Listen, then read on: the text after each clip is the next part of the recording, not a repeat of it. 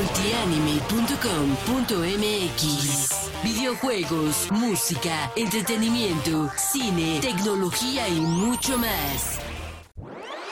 Hey, ¿qué tal a toda la banda de multianime.com.mx? Bienvenidos y bienvenidas a Multianime Podcast, tu podcast de anime en español favorito y inicio número 19 de la tercera temporada, hoy 6 de febrero del 2023. Yo soy Alex y me acompaña Andy San, chicos, hola.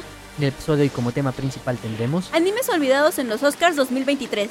Pero antes platicaremos rápidamente lo más destacado de la semana, como la llegada del Demon Slayer World Tour Ciudad de México. Crunchyroll anuncia nuevas fechas de estreno para Latinoamérica de la película Suzume de Makoto Shinkai y tenemos Goblin Slayer y más animes doblados al español latino en los jueves de doblaje de esta misma plataforma. Y porque a veces vemos más que solo anime, en Disney Plus vimos por fin Black Panther Wakanda Forever, en HBO descubrimos Fantasmagorias y en Netflix vimos la película Aitonia.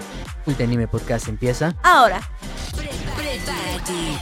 Aquí en multianime.com.mx estamos a punto de iniciar. ¿Qué onda chicos y chicas? ¿Cómo estamos? Muchas gracias por estar aquí en el Multianime Podcast con el decimonoveno episodio de la tercera temporada. Muchas gracias a toda la banda que nos escucha en las diferentes plataformas como Spotify, Anchor, Google Podcast, Apple Podcast, Amazon Music y a todos los que nos ven en YouTube. Les agradecemos bastante el que nos sigan. Andy, ¿cómo has estado? Bien, bien, bien, con mucho trabajo, con muchas cosas que hacer, pero estamos bien. ¿Tú cómo estás? También bien, Andy. Bien, bien, bien. Una semanita, dos semanas que no nos veíamos. Ha estado un poco pesada la semana, ya sabes, ¿no? Clientes, podcast. eh, y ya, ya cumplimos dos semanas, Andy, de hacer shorts diarios. De, bueno, de lunes a viernes. Sí, la verdad es que eso me encanta, me ha gustado mucho la recepción por parte de ustedes de este, de este nuevo contenido que Kira está compartiendo y pues la verdad me gusta, me gusta muchísimo que a ustedes les guste. Bien, Andy. Y oye, ¿qué onda? Descubrimos una canción, ¿no? En la, la semana pasada, hace unos días, de Cepillín. Ay, no, no, ay, mi infancia arruinada. para la, la banda que no conozca Cepillín era un payasito eh, pues de ¿cómo se infantil no no como estos este, nuevos que hay. Era infantil de los ochentas y parte de los noventas. Y no sabíamos que había una canción así muy muy muy hard. No podemos decir las palabras porque si no nos este nos banea YouTube nos censuran. Pero hablaban de las autolesiones no Andy Pues sí, más que las autolesiones, como la idea, ¿no? De ya El no estar- sentimiento, o sea. de no estar aquí en el plano físico sino trascender a otro plano Ay, sí, no, está muy triste, muy inocente, no sabía que existía esa canción. es de un niño eh, que le está preguntando a su papá, ¿no? Que por qué pues ya mamá no está con ellos, que él se siente solito, que no tiene a nadie con quien jugar, que por qué llora el papá, que si también está triste porque pues ya no está la mamá y que le diera permiso el niño al papá de pues de ir con ella. Ay, no, está no. bien ruda esa Está canción. muy ruda ¿eh? esa canción. Ahora entiendo por qué no. No la había escuchado No, antes. eso no es para niños, no, no, no, está cañón. Pero bueno, independientemente de eso, eh, pues yo creo que fue una semana buena, Nandi. Sí, fue una semana buena y espero que para ustedes también estas semanas pues hayan estado increíbles. Y ya dicho esto, pues les quiero recordar que nos pueden este, votar o calificar en Spotify y en Apple Podcast con cinco estrellitas. Y recuerden que pueden interactuar con nosotros votando en las encuestas que les dejamos en Spotify o también pueden dejar un comentario debajo de este episodio si es que nos están escuchando por YouTube. Además, recuerden que pueden dejarnos todos sus comentarios, mensajes e incluso mensajes de voz por medio del grupo de WhatsApp. Solamente puedes escanear el código que te va a aparecer este aquí si nos estás viendo en YouTube o bien si estás este, en alguna plataforma de audio, pues te vamos a dejar el link para que puedas hacer lo mismo. Así es, Andy, correcto. Y porque ustedes lo pidieron antes de que pasemos al bloque de noticias, los vamos a dejar con una cápsula. En esta ocasión toca el turno de una cápsula cultural. No te vayas. Temitsu, el ritual de la purificación en los santuarios. En Japón, antes de entrar a un santuario para rezar, la gente acostumbra a lavar sus manos y boca para purificarse y así limpiar su cuerpo y mente de las malas energías, ya que esto es una seña de respeto a las deidades. Es por eso que en las entradas de los santuarios hay unas fuentes de madera o piedra en la que los visitantes hacen este ritual de purificación conocido como Temitsu o Choutsu. En casi todas las entradas de los santuarios shintoístas y hasta en algunos templos budistas están estas fuentes, que son conocidas como temisuya. Generalmente están hechas de madera o piedra y suelen tener alguna estatua o figura que representa a alguna deidad. También es muy común que tengan unas llamativas figuras de dragones, aves o tortugas, desde las cuales fluye el agua para hacer este ritual de ablución. En las fuentes hay unos cucharones de madera o metal llamados hishaku, con los que se lleva a cabo este ritual. Son muy fáciles de identificar, ya que tienen un mango bastante largo para poder tomar el agua fácilmente a la hora de hacer el temitsu. Contenido gracias a mirandohaciajapón.com.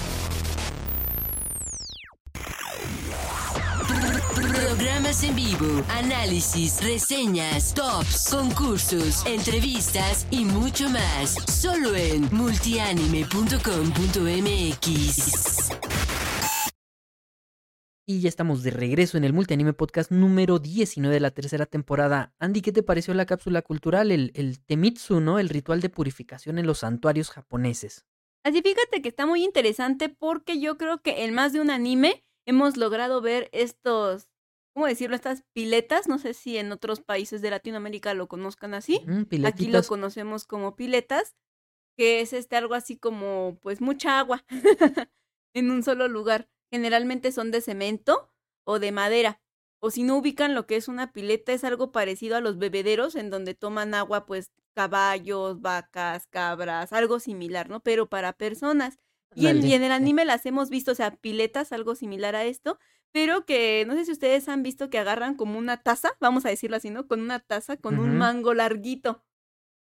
Así que es redondita, pero tiene un palo larguísimo. Sí, yo sí, sí lo ubico, Andy. sí. Ajá. Todos lo hemos visto en algún anime, entonces yo realmente pues yo creía que solo era algo que hacían y ya, ¿no? Antes de colgar sus amuletos de los deseos o así.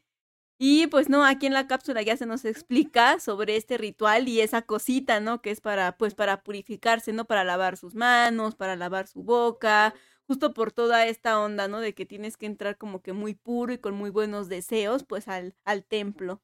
Y ya es la cápsula número 19, ya nos estamos acercando al final de la temporada del podcast, Andy. Nos quedan siete episodios. No, seis. No, cinco episodios de podcast. Sí, Eh, sí, sí. Pero pues, ya saben, ¿eh? vamos a iniciar una cuarta temporada. Eh, pero pues bueno, Andy, antes de pasar al tema principal que está candente para no variar, Hmm. eh, vamos a empezar con las noticias, que también están, están buenas. Eh, el Demon Slayer World Tour, Andy. ¿Qué onda con eso? Es algo muy esperado, este, la verdad me encanta que vaya a venir a México, creo que son pocos los eventos que podemos tener de esta envergadura. y pues me encanta que ya estén considerando el país para hacer este tipo de cosillas, ¿no? Sí, fíjate que como Konichiwa ha trabajado muy eh, a la mano con Aniplex, creo que fueron las primeras, la primera empresa japonesa que confió en Konichiwa, en el proyecto de Konichiwa Festival, y pues ahorita les dieron la, la oportunidad de poder trabajar y traer a México el Demon Slayer World Tour. Este es su- precisamente como su nombre lo indica, un tour mundial en el que se va, es como un festival en el que se va a presentar en las principales ciudades de todo el mundo, eh, con temática de Demon Slayer oficial y toda la onda, eh, para que nos vayamos encaminando a la nueva temporada que se va a estrenar en este año, ¿verdad, Andy? Y justamente va a traer como con temática y con presentación del material de Demon Slayer, ¿cómo se pronuncia, perdón? Este camino a la isla del, a la isla, a la, La villa, villa. del herrero. Ajá. Es que Esa, esa palabra, perdón, me cuesta mucho trabajo. ¿Sword, Swordsmith? Sword, Sword, Swordsmith. Swordsmith Ajá, me cuesta a mí mucho trabajo, lo siento. Village. Ajá, to the Swordsmith Village. Ándale, está. Y yo la digo en español siempre en las news por cualquier cosa. Sí, yo la verdad, yo soy muy mala pronunciando, sí sé qué es, pero me cuesta mucho trabajo pronunciar. En español de por sí tengo problemas con las R's y así, entonces, híjole, no me va muy bien. Pero bueno, el punto es que va a llegar a la Ciudad de México el 4 de marzo de este año. Ya está a la vuelta de la esquina. Sí, Andy. Y esto también es, es un evento especial eh, con dos horas, creo, no, una hora de material inédito del siguiente arco, del nuevo arco. Entonces, es una presentación especial y este material, como bien lo dijiste, se llama de- Demon Slayer to the Swordsmith Village. Está difícil esa palabra. Y vamos a siento. decirle la villa La del Villa herrero. Herrero, por favor. Sí. El herrero, ¿o son los herreros? Bueno, la villa del herrero, vamos a dejarle así. Ustedes corríjanos en los comentarios, chicos, chicas. Eh, y aquí lo padre es que van a incluir los últimos dos episodios de la temporada pasada remasterizados para cine. Y recordemos que los dos últimos episodios vimos una batalla espectacular. Emblemática, ¿Y simbólica. ahora se imaginan eso remasterizado en 4K para cines? Guau. Wow. sí, así es. ¿No? Además de, eh, de también una, una hora de adelanto, pues, del, del, del siguiente arco, en donde nos van a presentar a los dos nuevos pilares. Y pues eso está muy padre. Y va a estar la voz de Tanjiro, este, el Seiyu Natsuki Hanae. Sí, yo creo que es una de las grandes sorpresas, ¿no? Que vaya a venir Natsuki Hanae. Wow. Sí, así es. Eh, va a haber una zona de experiencias, tienda oficial para no perderle. y bueno, no, no es que le pierdan, sino que ya se vendió, Andy, los mil boletos. Yo no lo puedo creer. Fíjate que ustedes no están para saberlo ni yo para contarlo, Oh pero yo sí tenía ganas porque bueno, con la con la entrada, bueno, comprando, ¿no? Tu entrada a la, a la experiencia, pues te iban a dar un fan kit, ¿no? Ujú, así o bueno, no te iban a dar, ibas a comprar un fan kit. Sí, incluía un, un kit, sí. Y pues yo dije, pues yo sí quiero. Y pues ya no alcancé. y fue así como de, pero yo sí quería. ¿Por qué no se lo pedí a Santa Claus? Y fíjate que este eh, se anunció la preventa, creo que el hace dos días o hace tres días, tiempo podcast.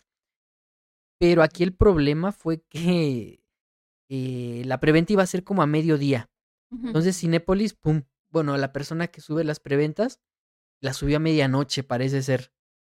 Entonces lo anunciaron en el Discord oficial de Konichiwa. Y vámonos, ahí empezaron a comprar en la madrugada los boletos las personas. 500 pesitos son aproximadamente 25 dólares. Es un precio más o menos ni muy barato ni, ni muy caro. Eh, se estrena el, el- Bueno, este evento es el 4 de marzo. eh, y pues te incluye el kit, la experiencia, zona de experiencias y el boletito para tu cine. Eh, pero no se preocupen, ya que el 9 de marzo de este, igual 2023, se va, va a haber distribución normal para eh, esta, esta película especial, ¿no? Los episodios remasterizados, el, los dos últimos, que es una hora, y una hora adicional de eh, material de la nueva temporada. Va a ser el 9 de marzo del 2023 y pues ahí sí no, no va a haber bronca.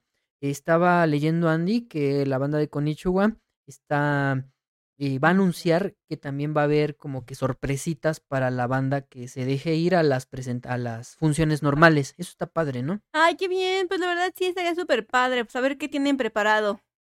Así es, Andy. Y Pues a ver qué onda. Por ahí este, el buen Michael Tony va a ir a cubrir este evento por parte de Multianime, gracias a Konichiwa que nos eh, mandó un, que nos mandó acceso a esta, a esta experiencia. Eh, ¿Qué otra noticia tenemos, Andy? Tenemos que Suzume, la película de Makoto Shinkai, que ya había sido confirmada ah, en México para el mes de abril, ¿verdad, Andy? Si no me equivoco. Sí, ya saben que lo mejor ocurre en abril. Hey, eh, por si no lo saben, eh, abril es el mes de cumpleaños de Andy. Y aquí se celebra mi mes de cumpleaños. Sí, y pues bueno, entonces ya Crunchyroll anunció más fechas para, para esta película en Latinoamérica. Va a llegar a cines de Argentina, Bolivia, Chile, Centroamérica, Ecuador, Perú, Uruguay y Venezuela el 13 de abril. Eh, como saben, ya había fechas para México y Brasil en ese mismo día, 13 de abril, Andy. Y en Colombia el, el filme va a llegar a las salas el 20 de abril.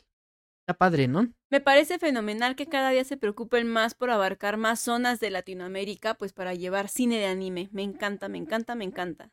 Eh, la película en este caso va a ser distribuida por Crunchyroll en, asocia- en asociación con Sony Pictures, Will Bunch International y Eurozoom. Mm, está bien, ¿no? Excelente, muy bien. Eh, va a ser mm, en español, va a tener doblaje al español para los que les guste El doblaje. eh, el doblaje, así es, Andy. y para quien es más purista, pues también la versión con subtítulos. Y eso está muy padre, ¿verdad? La verdad que sí, me encanta que ya cada vez este, tarden menos tiempo en llegar las películas, ¿no? De este lado. Sí, Andy, y perdón, este, por la tos. Eh, nos dice Makoto Shinkai, el director de la película. Bueno, él ya nos había dado algunas pistas, ¿no? Desde hace varios años atrás, que con todo esto de la pandemia quería hacer una película que, que pues mm, mostrara cómo sería la sociedad después de una catástrofe mundial. Y ahorita ya en, en sus palabras más, más recientes nos dice, en esencia, Suzume se basa en el desastre masivo que ocurrió en Japón hace 12 años. A ver chicos, aquí creo que va a haber algunos spoilers. Y no quieren escuchar, eh, brínguense un minutito. Pero pues es que es lo que dijo Makoto Shinkai, Andy, entonces no creo que sea tanto spoiler. Esperemos que no. Ajá. Dice Shinkai, estoy ansioso por ver cómo esta película se traduce al público internacional.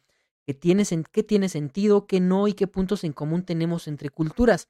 Espero que el inminente estreno internacional de la película me dé la respuesta a estas preguntas. Y no puedo agradecer lo suficiente a los miembros de nuestro equipo por su talento y perseverancia sin precedentes durante la producción de la cinta. En nombre de todo el equipo, también me gustaría dar las gracias a todos los fans que nos han animado haciendo posible Suzume. ¿Cómo se dice Andy? ¿Suzume o Suzume? Según yo es Suzume. Suzume. Dice también, como alguien que nunca ha estado fuera de mi país de origen, es un sueño hecho realidad asistir al Festival Internacional de Cine de Berlín Ay, qué con el equipo de Suzume. Dijo Hara, una y otra vez que he estado tan feliz por ser parte de esta película, espero ver las reacciones del público inter- internacional en el festival y espero que el mundo entero se enamore de la película. Al ratito vamos a, a hablar de Suzume y, y su relación con los Oscars, ¿no, Andy? De este, de este año. Sí, sí, sí. Entonces, este, calme, calmen. Eh, y pues bueno, ¿qué otra noticia tenemos, Andy? Tenemos el doblaje, los jueves de doblaje que realiza Crunchyroll y pues yo creo que sí han apostado por esta alternativa y les ha ido muy muy bien. Es cierto, Andy, llega Goblin Slayer, mi siguiente vida como villana. Ay, qué bien. Sí, episodios de Dragon Ball Z y Given, Given. Given es de, de música, ¿no? Sí. Y Given llega el 2 de febrero, bueno ya, tiempo podcast, ya pasó el, el- el- anterior jueves. Nos dice su sinopsis y no sabes de qué va, te la comento rápidamente. Ritsuka Ueneyoma es un joven que se aficionó a la guitarra siendo muy joven y tras mucho esfuerzo consiguió alcanzar el nivel que quería, pero la guitarra que tanto amaba ha perdido su brillo y no le divierte ni la apasiona como antes. Hasta que un día conoce a Mafuyu Sato, un joven que se aferra a una guitarra con toda su alma pese a que no sabe tocarla y quien le pedirá ayuda y quien le pedirá ayuda para que le enseñe a tocar, haciendo que todo en la vida de Uenoyama cambie y la música acelere nuevamente su corazón. Estaría bien darle una chance, ¿no, Andy? Se ve interesante. Sí. Y el 9 de febrero, este próximo jueves, llega ya Goblin Slayer, la temporada 1, episodio 1 a 12. Una joven sacerdotisa ha formado su primer grupo de aventureros, pero no tardan mucho en verse en serios problemas. Creo que esta ya no hay necesidad de decir su sinopsis, ¿verdad? Sí, ya la hemos mencionado muchas veces aquí. Y un castigador de, de goblins llega y les da en la torre a todos. Es bastante... mm, quizá no tan explícita como su novela, pero sí tiene algunas escenas que pueden eh, herir la susceptibilidad de cierto público de personas, ¿no? El próximo jueves, de este jueves en 8, llegan más episodios de Dragon Ball Z, su temporada 6, que abarcan los episodios 166 a 194. Esto como que no debería estar en jueves de doblaje, ¿verdad? Porque pues, ya es un doblaje viejito. Pues sí, pero pues está padre que lo presenten dentro de la plataforma de Crunchyroll, ¿no? Que no estaba. Ándale, sí, tienes toda la razón del mundo. Y el 23 de febrero llega mi siguiente vida como villana, la temporada 1. Todas las rutas llevan a la muerte. Episodio del 1 al 12. Me encanta. Catarina. Catarina. ¿Cómo lo dirán? Ansío ver el doblaje Sí, de padre. esto, o sea, solo del nombre, porque la pronunciación del nombre en japonés, así se le puede decir, es, es única, Sí, es es, única. ¿eh? parte. Entonces digo, ¿cómo lo van a hacer para que no pierda justo eso, no? Esa entonación con lo que lo dicen. Sí, ¿no? Quién sabe No lo cómo lo sé. vayan a hacer, pero está bastante interesante que pues tengamos ya más anime con doblaje al español latino y portugués de Brasil. Excelente, me encanta, me encanta. Y pues ya, estas fueron las noticias, Andy. Ahora sí fueron noticias rápidas a lo que vamos, porque el tema de los Oscars está potente. Apremia. Programas en vivo, análisis, reseñas, tops, concursos, entrevistas y mucho más. Solo en multianime.com.mx. Y ya estamos de regreso en el Multianime Podcast número 19 de la tercera temporada. Animes olvidados en los Oscars 2023, Andy. Pues como saben, este, ya este, se dieron las nominaciones oficiales bleh, para este, los Oscars 2023. Ujú. Y pues yo la verdad no quedé muy complacida una vez más por la ¿Sí? lista de nominaciones en la categoría de mejor película animada. Como saben, esta es la única oportunidad, ¿no? Que tiene este, las películas de animación japonesa, pues en poderse colar, aunque sea a una lista de nominación. E, e insisto, ¿no? Una vez más la academia menosprecia el trabajo que se realiza y pues no, no lo lograron ni siquiera pasar a una lista de nominación, lo cual pues sí me tiene un poco insatisfecha, pero nos da para poder hablar de esto, ¿no? Un tema que no habíamos hablado en un podcast como tal. Así es, Andy, eh, tienes toda la razón. Y yo pensé que iba a estar Inuo. Sí, ¿Se acuerdan que el podcast hablamos de esta y que la queríamos ver y se nos pasó la fecha de estreno? sí, fue tan triste en ese mismo momento, fue así como de ¡No! Sí, eh, para dar un pequeño contexto, ¿qué te parece, Andy, si vamos a las películas de anime que se estrenaron en el 2022 para ver eh, qué tan buenas películas hubo y si la academia tiene razón en lo que hizo o no? Sí, claro, digo, antes de empezar a hablar y a juzgar, pues hay primero que analizar, ¿no? Todo el material que está disponible y en ese momento pues ir descartando y decir, no, pues esto no tiene ninguna posibilidad. Aunque, insisto, no cabe destacar que ha habido momentos en los que han nominado películas sin ofender, ¿no? Como Jefe en Pañales y no nominas. ¿Poco Andy ha este, estado nominada Name, ¿no? esa? Sí, estuvo nominada en su momento, ¿no? Este, Bebé, bebé Jefazo. Bebé, bebé jefazo, sí. y dices, ¿y cómo no nominas, no sé, Your Name? O sea, ¿cómo? O sea, desde mi punto de vista es así de, no, o sea, eso no puede suceder. ¿Qué está pasando? ¿Qué está no, aquí? pasando, no? ¿Qué está pasando aquí, no? Ok, Digo, sin menospreciar obviamente el trabajo que se hizo en Jefe en Pañales, que obviamente es un buen trabajo, pero hay niveles. Sí, eso sí, ¿eh? hay, hay niveles, como bien indicas. eh, pero pues vamos a ver qué onda, ¿no? Con estas pelis. Claro, el primero Sí. pues analizar la lista, ¿no? ¿Cuáles fueron las películas en sí de animación japonesa que estuvieron en este 2022? Mira, pues eh, de las elegibles estuvo Jujutsu Kaisen Zero, la película. Estrenó en diciembre de 2021, pero también Entra, era. Entraba, ajá. Eh, pues es para nicho, ¿no? Igual como Demon Slayer. Sí, Mugen fíjate que ahí probablemente yo tampoco habría optado por colocarle en una lista de nominación. No. ¿No? Así, o sea, de plano. Sí, de plano no. Ok, Jujutsu Kaisen Zero fuera. The Orbital Children. Fíjate que Mm, esa no. No, este, no. No la tenía yo en el radar. Es de Avex Pictures. Sí, tipo ciencia ficción y así, pero la verdad yo tampoco la vi. No, no puedo tener una, una opinión al respecto. Sí, no, quién sabe. Eh, ¿Qué más tenemos? Tenemos Goodbye Dongles, Andy. Esta sí podía haber entrado. No digo que al 100%, pero esta sí, definitivamente sí era candidata. Sí, como no, del estudio Madhouse. Esta película la tuvimos aquí en México gracias a Konichiwa Festival. El pasado, creo que marzo, ¿no? Marzo. Sí, sí, sí, sí, sí, fue a principios del año pasado. Sí, esto es un dramón, señores. Sí.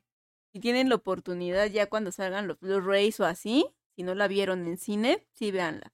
Y la película también de Odd Taxi, In the Woods. In the Woods. Pues si bien la, la, la serie tampoco es así como que, ay, todo el mundo la conoce. Es una gran serie, sin duda alguna, pero eh, no sé por qué el boca a boca no ha llegado a todos. Eh, y pues obviamente su película, pues tampoco. Así es, esa pues no, la verdad no. La película Detective Conan, The Breed of Halloween, igual otra película de nicho. eh, para todos los fans de, Detec- de Detective Conan, aquí en este lado del charco, Andy, en Latinoamérica, en América, creo que no es tan popular Detective Conan, o tú Ah, sí, Bueno, sí lo es que ubicas sí es bien, de bien, bien. nicho. Lo ubico no súper bien, tampoco soy súper fan, pero si lo comparamos con el fandom de Japón, pues nada que ver. Sí, no, ahí en Japón es otra Y onda. ahí sí lo Se superadoran traban, ¿no? Ahí y con ajá, Detective Conan. Exactamente, y aquí sí, pero no a ese nivel. Ok. Eh, tenemos Bubble de Netflix. También está, era buena candidata, me encantó. Ya había hablado de esto, creo que hace dos podcasts. Este, me, me encantó Bubble, o sea, no. Sí, de With Studio. Netflix reunió a With Studio, eh, reunió al director de Shingeki no Kyojin de las primeras temporadas, a Tetsuro Araki. Eh, reunió también a Jen Urobuchi, quien escribió Madoka Mágica. Y estuvo en el diseño de personajes eh, Takeshi Obatandi de Death Note. Sí, de verdad que todo, todo en esta película me encantó. Escenas, tomas, diseños de personajes, trama, elementos nuevos en la animación, nuevos en el guion. Creo que es de las mejores o tal vez únicas películas que te vas a encontrar con temática de parkour. Entonces, sí, ¿eh? Me encanta, simplemente me encanta cómo juegan con esta onda de las burbujas gravitacionales, el mundo posapocalíptico. Me encanta, simplemente me encanta y más allá de ser un plano desolador, ¿no? En donde, ay, no, este, no, no sé, el eje, el eje este, electromagnético se volteó, no. O sea, es más como, ay, qué divertido es esto, ¿no? Sí, no. Pero me encanta, a nivel animación, de verdad que me gusta muchísimo. Tal vez el guion es, es un poco simple desde mi perspectiva, pero también era una buena candidata. O sea, ¿el, el, el guion sí te pareció flojón? Pues simple. Simple. Desde mi punto de vista, claro. o sea. Ok. Y bueno, tenemos la película Las Quintillizas, igual es, es completamente de nicho. Está bien que todo el mundo la quiere ver aquí en México, pero de nicho todavía. Todavía. Sí. Y porque aparte todo cuenta ya la... El final va a ser la continuación de la segunda temporada. Pues, te va a contar el final. Entonces, pues así como que la gente... Ah, no, no es para todos. Sí. Inuo. Tenemos la película de Inuo. Esta era la favorita, Andy. Esta, yo, yo decía que esta sí pasaba. Sí, ¿cómo De verdad, no? yo sí esperaba con muchas ansias verla en las nominaciones. Desde, bueno, de hecho sí estuvo en las prenominaciones, pero ahorita Pero vamos a verlas, ¿no? Inuo sí, este, pues, como lo, como bien indica Sandy, se nos fue.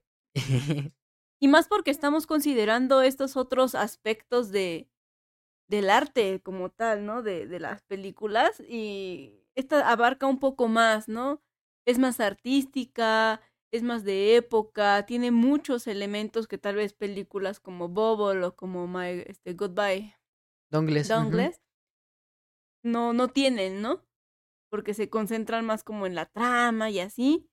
Y Inu sí nos presenta como este lado artístico, estas perspectivas, estas metáforas, estas reflexiones, estas fábulas, como elementos más humanos, más, más de vida, más de reflexión, que yo digo, sí, que puede que algo, a lo mejor algunas películas de animación, no solo las de, las de animación japonesa, sino de animación en general, llegan a carecer, ¿no? Llegan a carecer de profundidad.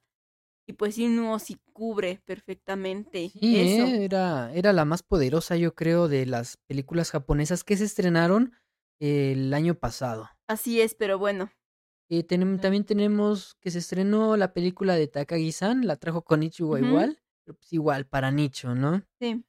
Eh, la película Dragon Ball Super, Super Hero Andy. Sin comentarios. Eh, pasemos a la que sigue, obviamente. Eh, la película de Yuru Camp, igual de nicho, Andy. Sí. Oye, sí, pura de nicho, ¿eh? Sí, ahora sí estuvo flojón, o sea, reconocer, pero sí hubo tres, cuatro que yo siento que sí merecían la oportunidad. Pues sí, Goodbye Dongles, Inuo, One Piece, Film Red, igual de nicho. La peli de nicho, muy buena la película, pero pues nicho también, a final de cuentas. ¿La trajo quién? ¿La trajo Diamond Films? Diamond. No recuerdo, no. ¿Fanimer?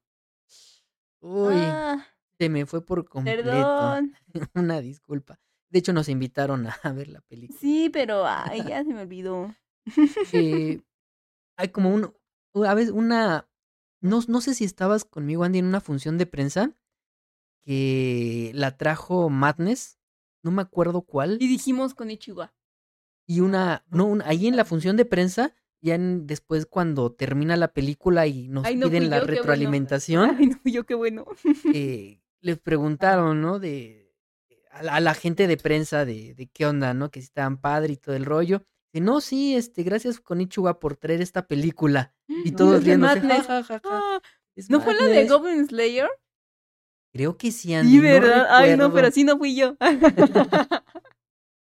Sí, no, no recuerdo, pero, pero creo que es, Así, así, Hellman, ay. Ajá, sí, ¿no? Y el chavo ese, no me acuerdo el medio. Y si me acordara, pues tampoco lo, lo diría, ¿no? Bueno, sí lo diría. Ay, ya no, pero. Pero pues no. Aquí estamos aquí haciendo el Hellman. pero bueno. Sí.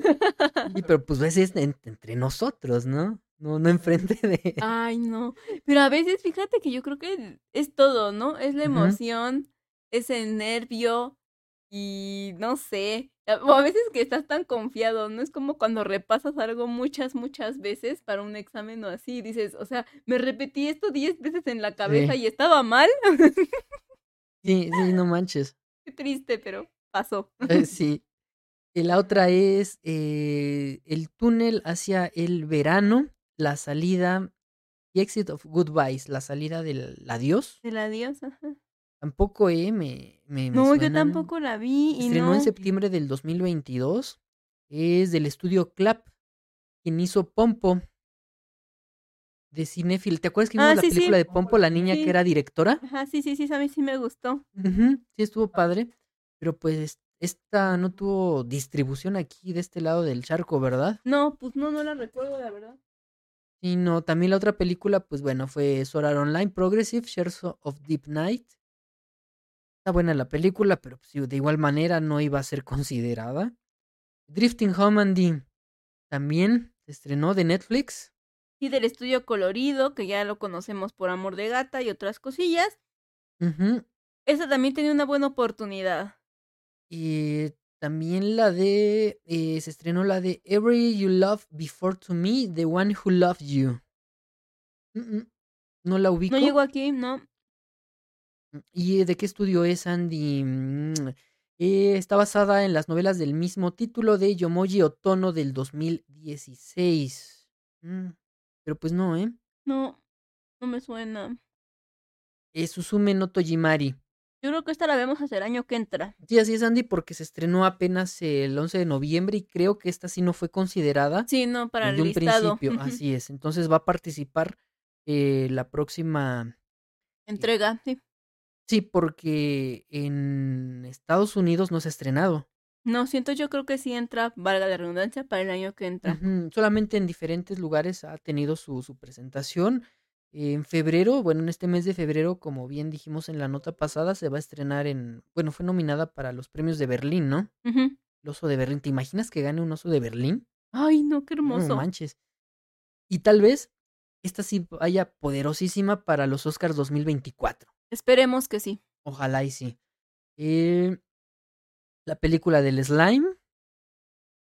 Pues no, obviamente no. Está bien, buena historia, pero pues, pues no.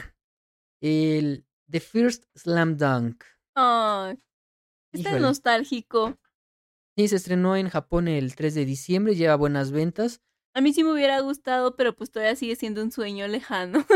Sí, de nicho. Y pues ya esperemos que alguna eh, productora, de alguna distribuidora, perdón, la, la traiga ya para México y Por Latinoamérica. favor, sí. Y aquí sí que respeten el doblaje. Porfa. Soy una anciana, por favor, soy sentimental.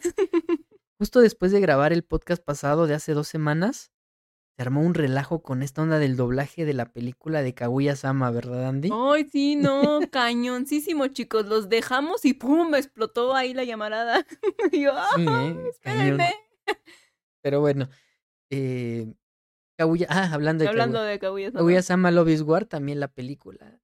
Eh, Pues obvio no.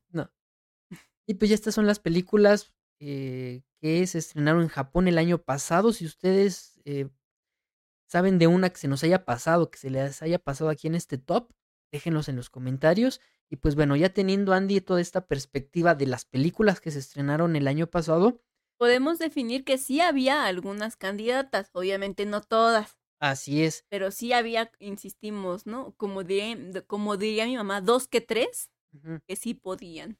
Entonces, eh, cada país, cada... eh, los Oscars, bueno, funcionan más o menos así. Es la Academia de Cinematografía, ¿de qué es? Uy. Academia de Cine...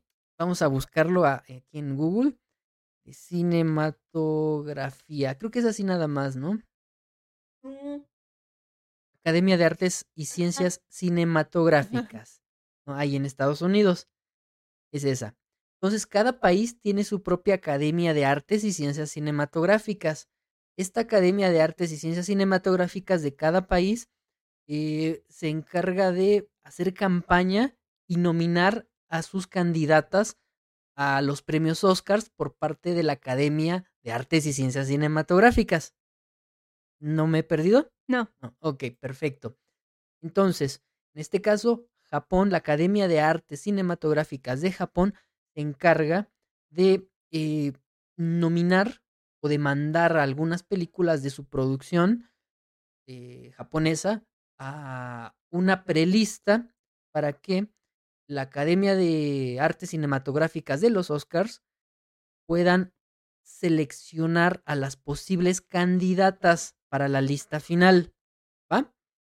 Entonces, de todas las academias cinematográficas del mundo, tenemos 27 películas que están compitiendo, bueno, que empezaron a competir por eh, ser parte de la lista final de la lista mejor película animada en esta edición 2023. ¿Va? Así es. Entonces fueron películas elegibles a nominación. Son 27 películas, ¿sale? De todo el mundo. Ya vimos las 20 que se estrenaron en Japón y vamos a ver si alguna está en esta lista. Apolo 10, A Space Age Childhood. ¿Ubicas esa peli, Andy? Sí, este está Ah. en Netflix. No sé si ya se las habíamos recomendado hace dos, tres podcasts, si mal no recuerdo. Ok. O si no se quedó en mi imaginación la, la recomendación de Apolo 10, un medio. está en Netflix, si la quieren ver, ya está ahí. La animación es diferente, es revolucionaria. Un buen team de ciencia ficción con adolescentes, me gusta. Está padre. Está padre. Y está diferente, insisto, o sea, te saca el canal un poquito. En Netflix la puede ver la gente, ¿verdad? Sí, está en Netflix. The Bad Guys. The Bad Guys es de DreamWorks, si no mal recuerdo. Creo que ya está disponible en HBO. Sí, en HBO ya está. eh, los chicos malos le pusieron. Los tipos malos. Los tipos malos o chicos malos. Bueno, yo la conocí como chicos malos. Como la serie de televisión, ¿no? Chico Ajá, malo. Exactamente, justo son tres. o sea, son tres chicos malos. Y me encanta porque es una. es- mejor dicho, aquí DreamWorks explora una animación un poco diferente a lo que ellos vienen trabajando, que ya lo súper conocemos, ¿no? Con su estilo súper definido. Con The Bad Guys, pues sí lo hacen un poco diferente. Y omitiendo, ¿no? Bordes negros están como más, como más planitos. Me gusta. Ok. The Bob Burgers Movie.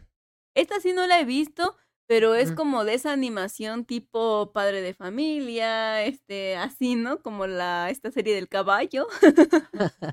De hecho, la produce la 20th Century Fox. Mm, sí se nota, se, se nota, se siente.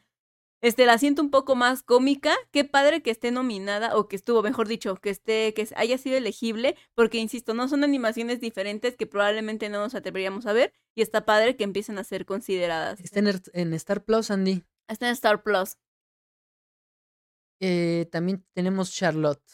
Charlotte sí no la ubico, tampoco la llegué a ver, creo que no está disponible por el momento en ninguna plataforma de streaming, Mm, pero pues nos habla de la Una joven de- pintora. exactamente este judía, bueno, judía francesa, pero pues qué pasa, ya saben, ¿no? Por todo este este episodio del exterminio y así. Y pues ella se encarga, o mejor dicho, siente la inspiración y la necesidad de plasmar todas sus experiencias, vivencias por medio del arte y el dibujo y muchos la podrían llamar como la primer, este, la creadora de las novelas gráficas. O sea, sí es, sí es este, sí está basada Sí, sí, en. sí, sí, sí. Órale. Yo sí. Aquí dice que hizo más de mil dibujos en los que Charlotte representó su vida y son considerados, como dices, la primer novela gráfica. Entonces, sí, yo la verdad la, la animación no la, no la he visto. Este, como, como les explico, la verdad no sé si esté en alguna plataforma, pero pues la historia, entre Así comillas, es. no es conocida, al menos por nosotros, y se sabe. Entonces, si, si está la oportunidad este, de, de conocer esta historia por medio de una animación, y si Qué aparece, padre, ¿no? pues aprovecharla, sí. Oye, no, pues está, está muy bien esta. La trama, ¿eh? Se ve, se ve Sí. poderosa. Y también está Liga de Supermascotas. Me encantó, pero pues, este diálogo simple, lo siento. lo siento. Sí, y aparte nada más puro hype, ¿no? Con la escena final de Superman versus Ay, ya, Shazam. ni me digan, Digo, estoy, versus Black Adam. estoy muy molesta, no quiero, to- no quiero hablar de eso. Drifting Home, Andy. Este, tenemos aquí ya en la lista la primera animación japonesa, ¿no? Ahogar a la elegible, deriva. ajá, elegible a la dominación. Me encanta, insisto, la pueden ver en Netflix y e- está muy linda, está muy, muy linda. ¿Crees que si ya el estudio colorido haya sido comprado por Netflix? Pues ya tienen ahí dos producciones fuertes con ellos. Entonces, este, espero que sea así, si esto les permite seguir haciendo más producciones e irse colando, como en esta ocasión, ¿no? A lo mejor, digo, es spoiler, ¿no? Pero no fue nominada. Pero estar ya en una lista de candidatos, yo creo que es una gran oportunidad para este estudio, ¿no? Ujú. Sí, ¿eh? Eso está, está bastante... Es bueno para el estudio, y más por los problemas que tuvieron con la pandemia. Eh, Siempre platicamos esta anécdota, ¿no? Sí, es que de verdad que yo, yo sí, yo sí digo que hay un antes y un después del coronavirus, ¿no? Aprovechando la C, ¿no? Pues sí, y vamos a decirla rapidísimo, ¿no? Para los que no, no estén empapados de esta anécdota. Sí. Resulta que el estudio colorido, pues, realizó la película de Amor de Gata. Iba a estrenar en cines japoneses, pero pues ya saben, ¿no? La pandemia empezó y pues no, no era posible esta, eh, este estreno. Entonces, pues llega Netflix y les dicen, no, pues, ¿sabes qué? Pues aquí tengo, eh, no vas a estrenar tu peli en cines japoneses, pero la vas a estrenar en mi plataforma y a todo el mundo. ¿Qué te parece? Pues, pues no, pues está muy bien eso, ¿no? Pues está chido. Y pues ya, eh, le vendieron los derechos a Netflix y, y pues fue un éxito en la plataforma. Y deja de eso, yo creo que lo más lindo fueron los comentarios del director, ¿no? Porque más que sentirse derrotado o así, como cuando este Hayao vendió los derechos de Ghibli, Uy. todo frustrado y triste y derrotado. Muy por el contrario, el director de Amor de Gata se sentía muy feliz de que no solo en Japón, sino que en todo el mundo pudieran ver su película. Sí, y eso está muy chido. Estaba pues- orgullosísimo y su team también y fue muy lindo. Ajá, muy y cuando lindo. recibieron toda la retroalimentación positiva, pues, pues ve, aquí ya tenemos Drifting Home, ¿no? Sí. Está muy chido. Eh, ¿y ¿Qué otra peli, Andy? Tenemos Eternal Spring. Eternal Spring tampoco lo he visto, creo que tampoco está disponible en ninguna plataforma, pero es un documental animado. Entonces, ver un documental de largo, o sea, largo, de largometraje animado, creo que es una, es, es una buena apuesta a, es- a otra mirada, ¿no? A La- las categorías de películas Es animadas. canadiense la película, pero eh, trabajan varias, varias personas de China. Ah, no, olvídalo. Eh, la historia es en China, está inspirada en la, la vida real. Sí, recuerden que China hace muchos años ustedes ya no les tocó jóvenes. Pero a los que ya tienen nuestra rodada, para nosotros es nuevo que China esté abierto al mundo porque literalmente estaban amurallados en todo sentido, cultural, económico, todo. Entonces aquí este, esta historia, la que nos trata de contar Eternal Spring, pues habla de esto, de la gente que tiene pasiones diferentes a las que el Estado o la dictadura eh, china pues pretende establecer y empiezan a escapar, ¿no? A Corea del Sur, a otros países y te van contando la historia de cómo estas personas quieren hacer sus sueños, no sé si decirlo sea spoiler, no lo sé, pero pues cómo sufren esto, ¿no? Gente que realmente no quiere estar amurallada, cómo, cómo escapa para poder hacer lo que ellos quieren hacer y no lo que el Estado les dicta. Sí, porque te imaginas que hackeen la señal de televisión y pongan programación que no ha aprobado el gobierno chino. No, Imagínate, hombre, un pena de muerte, ¿eh? Exacto, no, y ahorita pues lo dices light. Antes sí era en serio, o sea, de verdad. Pero bueno, Sí. este Tenor Spring me encanta que sea una especie de animación documental, que insisto, no tenemos largometrajes de documentales que sean animados, y yo creo que es una buena oportunidad. Así es, la otra que también estaba en los 27 prenominados es la de Goodbye Dongles, Andy. Así es, aquí tenemos nuestra segunda candidata a ser elegible y pues se lo merece, o sea, se merece estar en esta lista. Yo creo que es muy linda, el drama es tan, tan intenso, es tan lindo. Esta sí no está en ninguna plataforma, habrá que esperar. Y no, la trajo con Ichuwa. Y es, es raro, ¿no, Andy? Que las pelis que traiga con Ichuwa las manden a alguna otra plataforma. Sí, la verdad, sí, generalmente tocado por Konishiwa ya no sale de ahí más que los Blu-rays y cosas así, pero pues esperemos que a lo mejor sí, en unos Ojalá meses sí. se dé la distribución, sí. Sí, ojalá y sí, Andy. Y también tenemos Pinocho de Guillermo del Toro. Yo creo que esta es la fuerte favorita, no solo por cultura, sino por todo el gran trabajo y el gran esfuerzo que tiene esta película por, por todos lados. Yo creo que esta es la, la más fuerte de las favoritas y pues era evidente, ¿no? Que iba a estar aquí. Ya después de su premio en los Globos de Oro, creo que habría sido un poco tonto que no estuviera en esta lista de los elegibles. Así es, Andy. Inuo. Ah, Inuo. Bueno, Andy. se queda aquí Ajá. en la, en la lista de las elegibles o de las posibles candidatas a la lista final de nominación. Y pues, ¿qué les puedo decir de Inuo? O sea, es una obra de arte en vida. Y de las que hemos. Es de animación, mejor dicho. en animación. Como el meme, ¿no? De joder, esto es anime. De verdad, es que sí aplica, de verdad que sí. Insisto, tiene estas historias profundas que casi todas las películas animadas no tienen, porque pecamos o la academia peca de forzar que las películas animadas sean para niños, que sean meramente entretenimiento con guiones sencillos, con personajes recordables, pero no, o sea, no porque sea animada tiene que ser así. Sí, Andy. Y pues Inuo es una muestra de esto, ¿no? Sí, El tener a chicos con. con. ay, ¿Cómo se le puede decir, Andy? Sin que se ofenda la banda. con características y capacidades diferentes, ¿no? Ándale. Fuera de lo normal, en épocas dif- más difíciles que las que ahora, Sí. porque si alguien cree que en esta época es difícil, señores, no. Antes sí era súper, súper, súper difícil salir de este de este estatus en el que la gente te colocaba. Antes las etiquetas sí eran etiquetas. antes, antes la discriminación sí era más fuerte.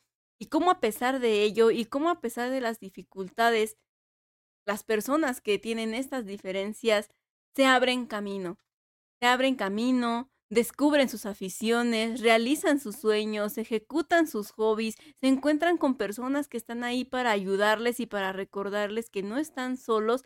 Y aparte de todo esto, te llevas una súper gran lección contada de una forma hermosa, con escenarios hechos a la medida, con desarrollo de personaje a nivel visual y a nivel descriptivo muy, muy profundo, muy bien hecho. Realmente Inuo sí es una película que de verdad tienen que ver.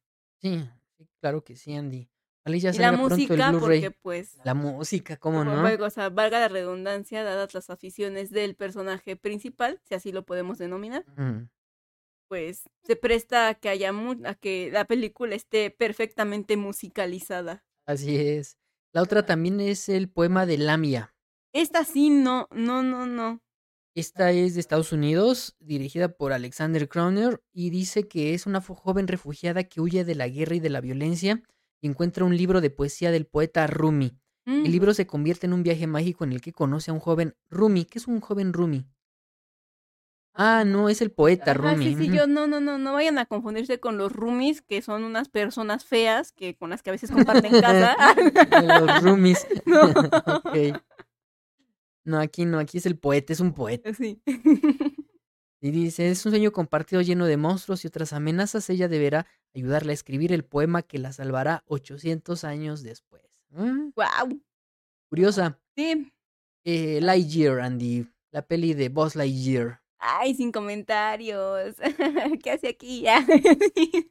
no, A mí sí me gustó, Andy. no, claro que me gustó. Te digo, yo Pero tenía potencial para más. sí. Yo realmente esperaba un poco más porque dado que ya estaba dentro de un universo de ficción, pues. ¿por qué no ficcionar más, no? O sea, tenía mucho para poder debrayarse. Siempre he dicho, la primera línea de la película es un estorbo.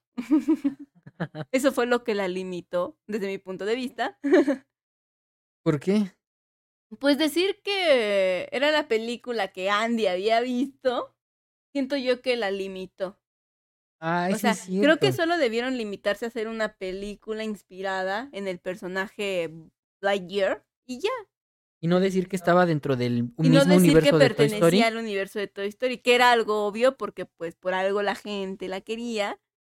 Pero yo creo que esa frase, esa, esa pequeña línea limitó mucho las posibilidades que tenía esta película, como insisto, ¿no? De debrayarse, o sea, de explorar, que, de eh, hacer. El asegurar, ¿no? Que era la película que vio Andy cuando estaba Pues chiquito. limitaba. Y hasta se pasaron, ¿no? Que creo que ya he hablado de esto también en otros podcasts. Y, y- pero hubieran dicho esta, eh, en lugar de esta es la película, esta podría haber sido la película Claro. que Andy vio. Y ahí pudieron haber abierto y explorado y aplicado un universo de posibilidades, porque Lightyear, para mí sí es un personaje que, uh, podrían pasar muchas cosas, tanto muy complejas como muy simples, como cómicas. Es un personaje que en su momento construyeron bien, de forma simple, pero bien. Y al entrar en el campo de la ciencia ficción y la ciencia ficción espacial, ay por Dios, ahí todo puede pasar. Sí, sí. Y pasó, o sea, a pesar de todo pasó, sin embargo, yo sí siento que la peli, pues no, no da para un premio. También le pegó lo eh, esta situación de que fue censurada en China, ¿no? Claro. Por una escenita de un segundo. Pero ya ven cómo son los chinos, hace rato lo tocamos, ¿no? O sea, los chinos y la gente de aquí también, ¿no? Ay, no, aquí hicieron su drama, ay, santo Cristo. Es una escena de un de dos segundos en la que dos mujeres se dan un besito chiquito. Sí, chin, de piquito, creo, ¿no, Andy? Pero es como yo te decía, a lo mejor para mí el dilema no habría sido esto, obviamente, No. sino que la primer línea de la película, o sea, no es mal, no es mal plan, chicos, pero ¿qué película de 1995 animada ustedes han visto en donde haya una pareja? Ya no hablemos de la del acercamiento, ¿no? Sino que No, haya no, una pareja, pues, no existe. Entonces de ahí te sales de lo que tú estás diciendo, ¿no? O sea, te sales de ese de esa línea temporal que tú has establecido, de ese universo que tú has establecido. Entonces, para mí el problema mayor era la incongruencia más que lo que pasó o no pasó. Pero bueno, Sí, sí, no. Estas y muchas cosas más, pues sí dejaban a Lightyear pues fuera de una posibilidad. Hasta ahorita la primera de Disney, ¿no? Ujú. Ok. La siguiente es Little Nicholas, Happy as Can Be. En español la tradujeron como el pequeño Nicolás. No, esta no la he visto, no. No, ni yo, ¿eh? Tampoco me suena a mí.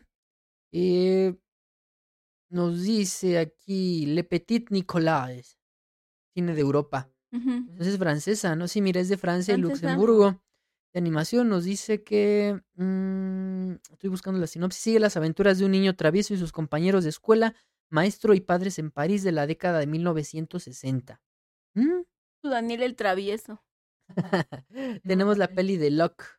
Suerte. Me gustó. Está padre Al final como que empezaron a divagar. Sí, sí, como que iba, iba, iba sólida. Ajá, y al final ya era como de, "Ah, ¿qué hacemos con esto, no? sí. Algo así siento que sucedió, pero pues es de sorprender, ¿no? Me, me gusta que haya otros estudios ya en estas listas. Sí, ¿eh? Y esta es exclusiva para Apple TV. Yo creo que también por esa situación es que su distribución y, y el boca a boca y el que hablaran de ella, pues fue muy Fue limitada. chiquito, así es. Pero no, esto Pero sí es buena película, está divertida. Y tenemos también Mad Goth. Esa tampoco me suena, Andy. No, eh, tampoco. Mad God. Dice, Mad God es una película de terror experimental animada para adultos en stop motion. ¡Wow! Sí la Mm. quiero ver. La película se produjo durante un periodo de 30 años. ¿Qué? ¿Cómo? Wow. 30 años dentro de la película o tardó 30 años en grabarse. No sé, vamos a investigar más a profundidad posteriormente. Sí, posteriormente porque quién sabe, ¿eh? está curioso. Curioso, pero suena interesante. Ujú. Sí, así es, Andy, pero pues como es para adultos así muy, muy ruda, yo creo que no.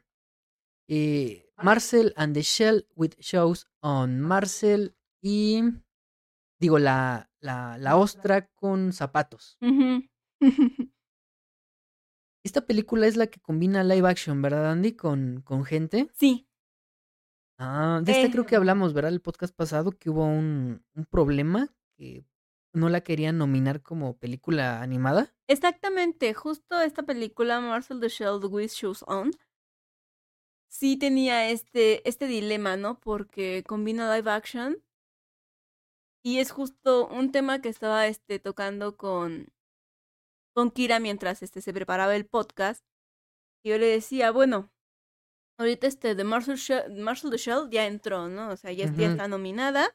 Bueno, es spoiler, ¿no? Este sí entró a la lista de las nominadas. Y eh, aquí es donde yo le comentaba, bueno, entonces, ¿en qué punto se rompe esta barrera en qué consideramos una película animada y qué no. Por ejemplo, Avatar, ¿no? O sea, todos son efectos digitales. Sí, es animado. No digo que no sea una película, pero es animado complementado por computadora, ¿no? O sea, los actores están ahí, pues nada más, ¿no? Que es que actuando. Y no por demeritar el trabajo de los actores, sino porque claramente su labor, pues se va reduciendo. Porque el trabajo del actor, pues es todo, ¿no? Es que te maquillen y que aguantes 13 mil horas ese maquillaje, un peinado a lo mejor se te hace pesado, un vestuario que de igual forma a lo mejor dices, ay, este no es mi outfit favorito. No sé, cosas, cosas que también se ven expresas, ¿no? Eh, dentro de la actuación en las películas. Y pues yo para mí, sinceramente, las películas, películas, no animadas, sino películas, pues creo que para mí solo tienen esta, este diferenciador, ¿no? Que son los actores en vivo, ¿no? O en la película. Entonces, si tú ingresas a la lista una película como Marcel the Shell, dices, ¿eh? ¿Es Mm. película o es película animada? Sí, no, y en este dilema esta- entran otras películas, ¿no? Como insisto, ¿no? Como Avatar, por ejemplo. ¿Es película o es película animada? Híjole, sí, tienes toda la razón, ¿eh? Y ya entra este, este debate que, que estaría padre también discutirlo con expertos, porque obviamente yo no lo soy. Pero es interesante cuestionarlo, ¿no? Eh, eh, cu- ¿Cuál es la barrera, no? ¿Dónde, dónde está el límite entre película, película animada, película digital? No, no sé, no sé, no se me ocurre. Es que yo creo que, bueno, pues cuando, pues tú tienes, es que el concepto de animación es muy complejo y Sí. como bien comentas, Andy, no somos expertos en materia, pero a lo que he escuchado de gente que trabaja en la industria de la animación, eh, ponen un ejemplo a un dummy, ¿no? Un- una marioneta fija, ¿no? Eh, Esa marioneta, si no le haces nada, pues no, no está animada, obviamente. Pero en el momento en que tú la intervienes, ya sea eh, dándole un movimiento, eh, haciendo que tenga, mm, que, como que disque camine, o cualquier objeto que tú le des este tipo de movimientos, que les des... Haciendo Eh, aprecio al concepto de anima, ¿no? Al final de cuentas, Sí, ¿no? así De es, eso ya se vivo, convierte en un objeto animado y si tú haces una historia con él, eso ya es una historia animada. Entonces es, es un relajo que, que la academia y, y se tiene que poner de acuerdo en cómo va a estar manejando la categoría de mejor película animada. Porque Guillermo del Toro decía, y les agradezco la nominación de mejor película animada por Pinocho, pero ¿por qué no la nominan como mejor película? Claro. Porque sí es un trabajo bastante grande, no invirtieron mucho dinero, pero pues tantas personas que trabajaron en la película, animadores, este, eh, los que tallan la madera, en fin, todo un equipo multifacético tan increíble que pues Guillermo dice, no, pues a ver cuándo termina esta, esta limitante. Este sesgo, así es. Sí, y eso va unado a lo que estás comentando, Andy. Entonces, yo creo que sí, los, las categorías de los premios Oscars deben de, de tener un, un revulsivo en los próximos años. Y reinventarse. Después sigue mm, Minions. El na- nace un villano. Me encanta, pero ¿Sí? no es candidata, lo siento. Me encanta, pero no. Pero no. Sí, no. Llega el dragón de papá. Esta me encantó, la pueden ver en Netflix, es el estudio que hizo este, ¿cómo se llamó este el de la- las niñas lobas? Mm, se me fue. Bueno, eh, esta, esta película está muy linda, es de mucho aprendizaje, es una película que yo vería con mis hijos, para los que tienen pequeños en casa, súper recomendada para afrontar duelos, cambios, transiciones, cambio de escuela, cambio de casa, sin, sin tocar el tema a profundidad, tal vez hasta un divorcio. De verdad, es- eh, aborda temas tan profundos, tan lindos y los tratan de explicar de una forma infantil, o sea, de verdad. Está absolutamente dirigida a niños y no tan niños, porque yo la disfruté mucho, mi mamá estaba llorando, o sea, de verdad. Invita mucho a la reflexión. La animación es como de Wolf Rain, ¿no? ¿Cómo así, no? Wolf's Children.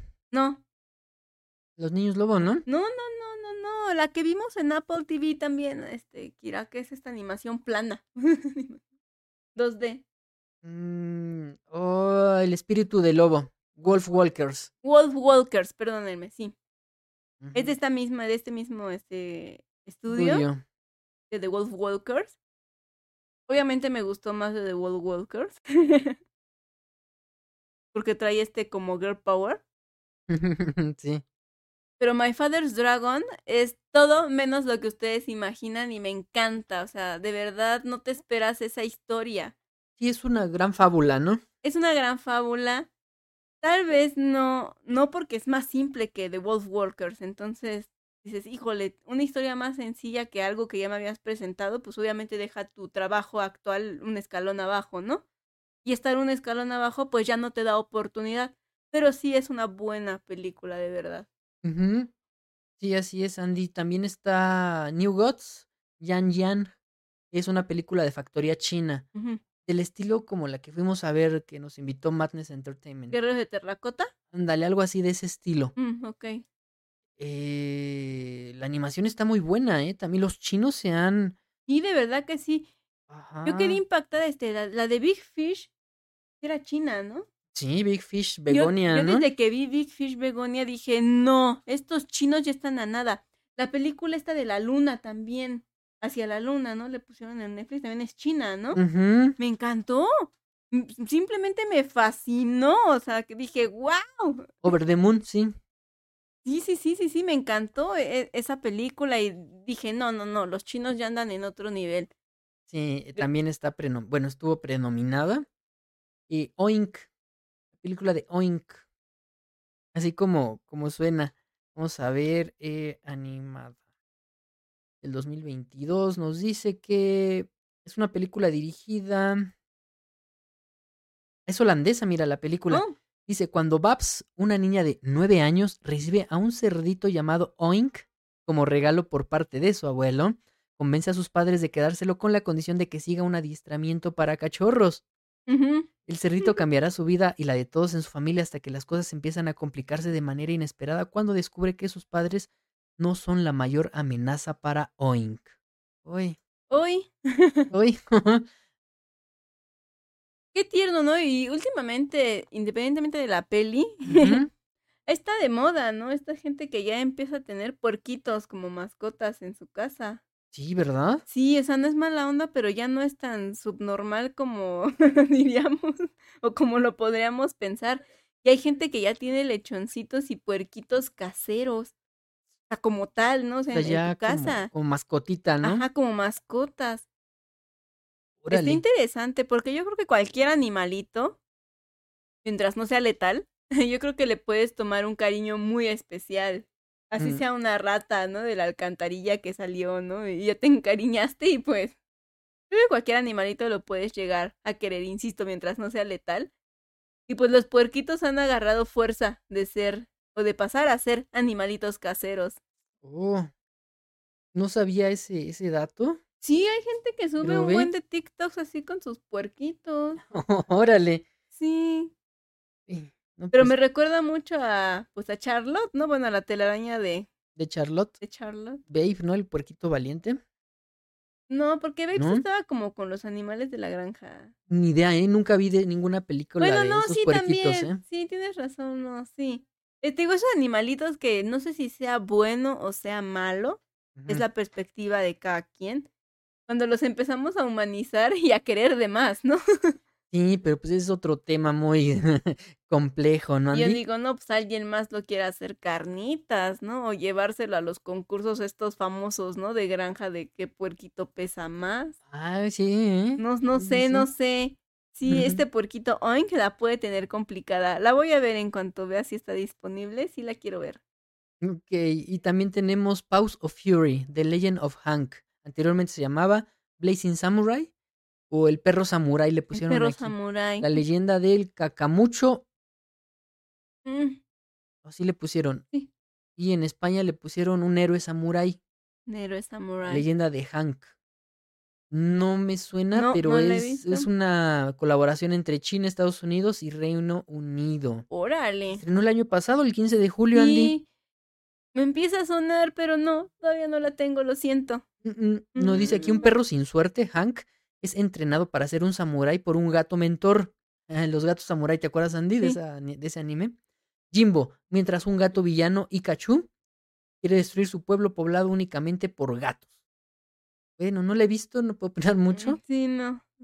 pero pues si es una colaboración entre estos tres países, Debe estar buena. el CGI sí, así es.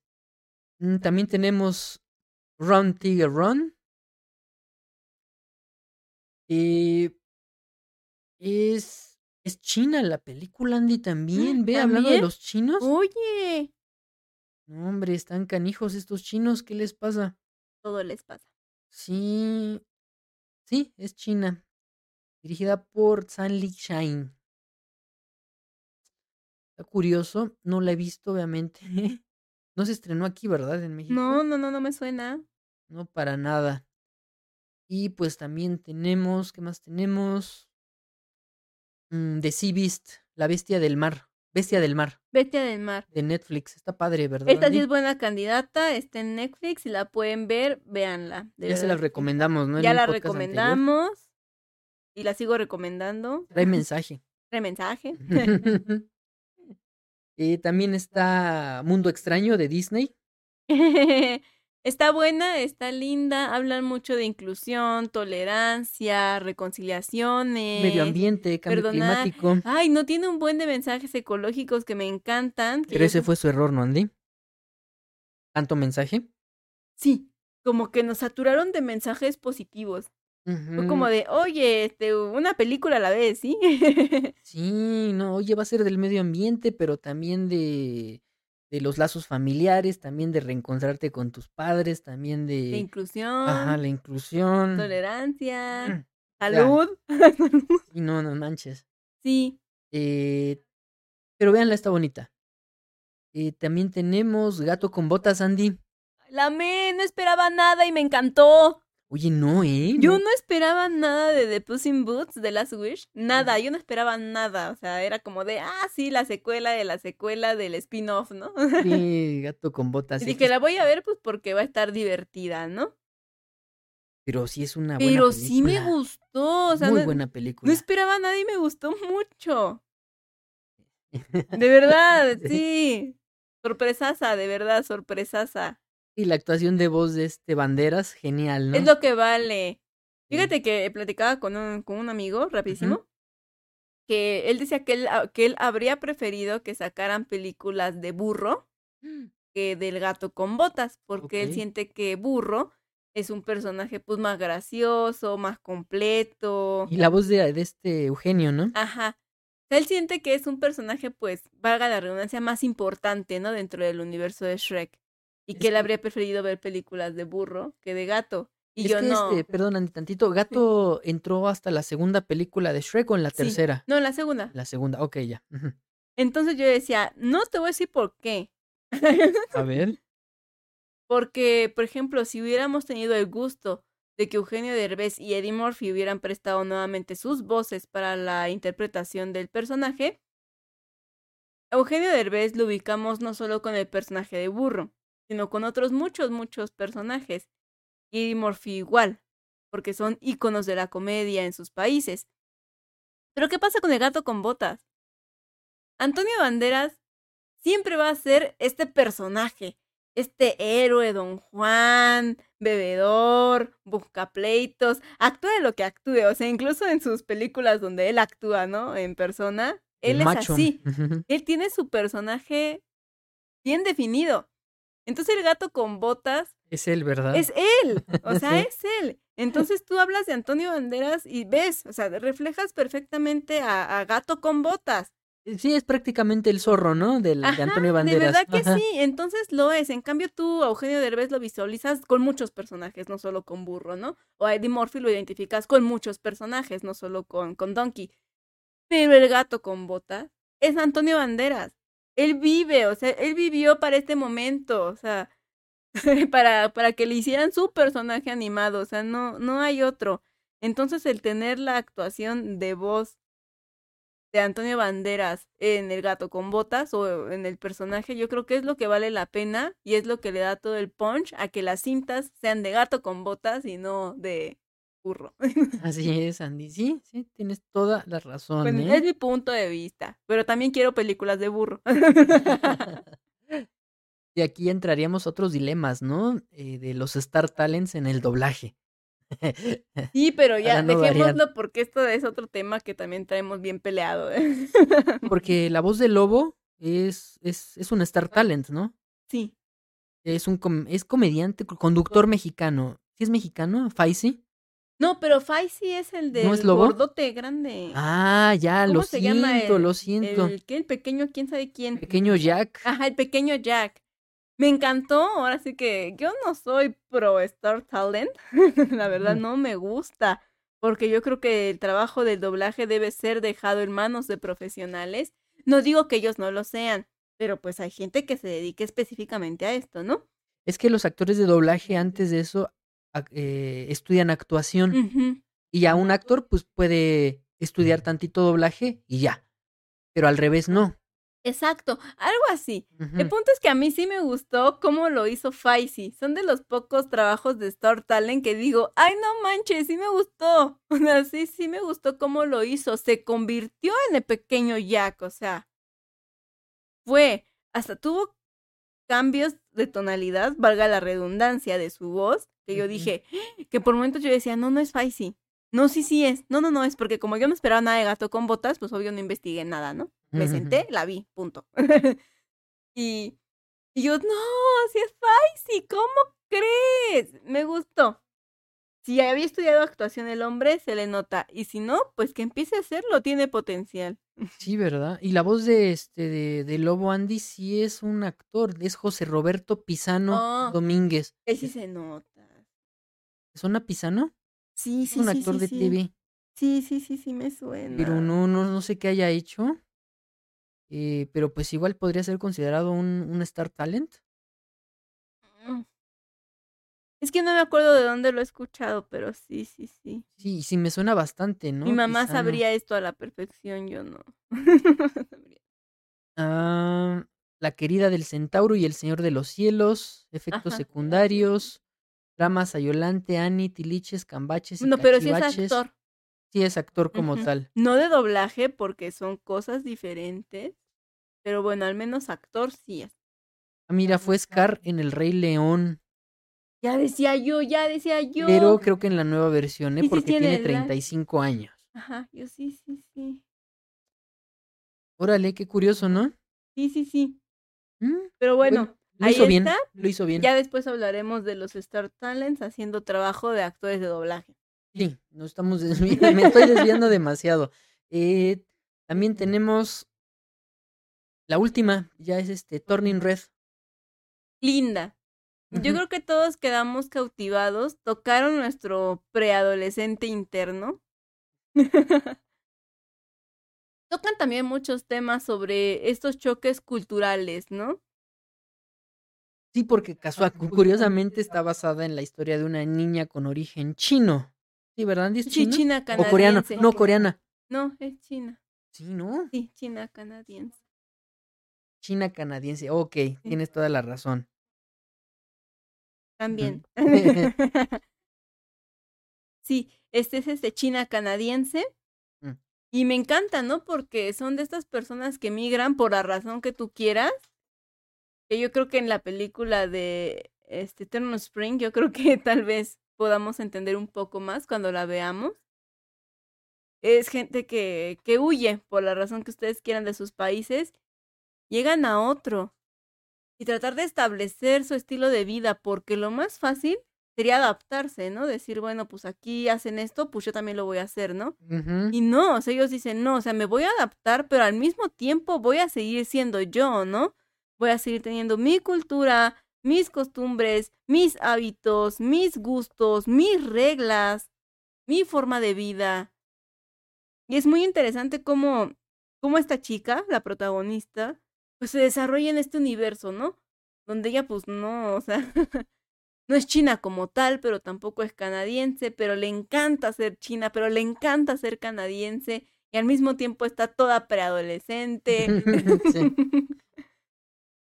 y sus dramas y sus objetivos. Me gusta mucho, es una forma muy tierna de plantear estos escenarios donde una vez más encontramos a un preadolescente divergente, ¿no? Con muchos ámbitos, con muchas caras del dado, me, me encanta, simplemente me gustó, fue Y muy todas las referencias, ¿no? A la cultura pop de los noventas, 2000. Dios, está repleta de referencias.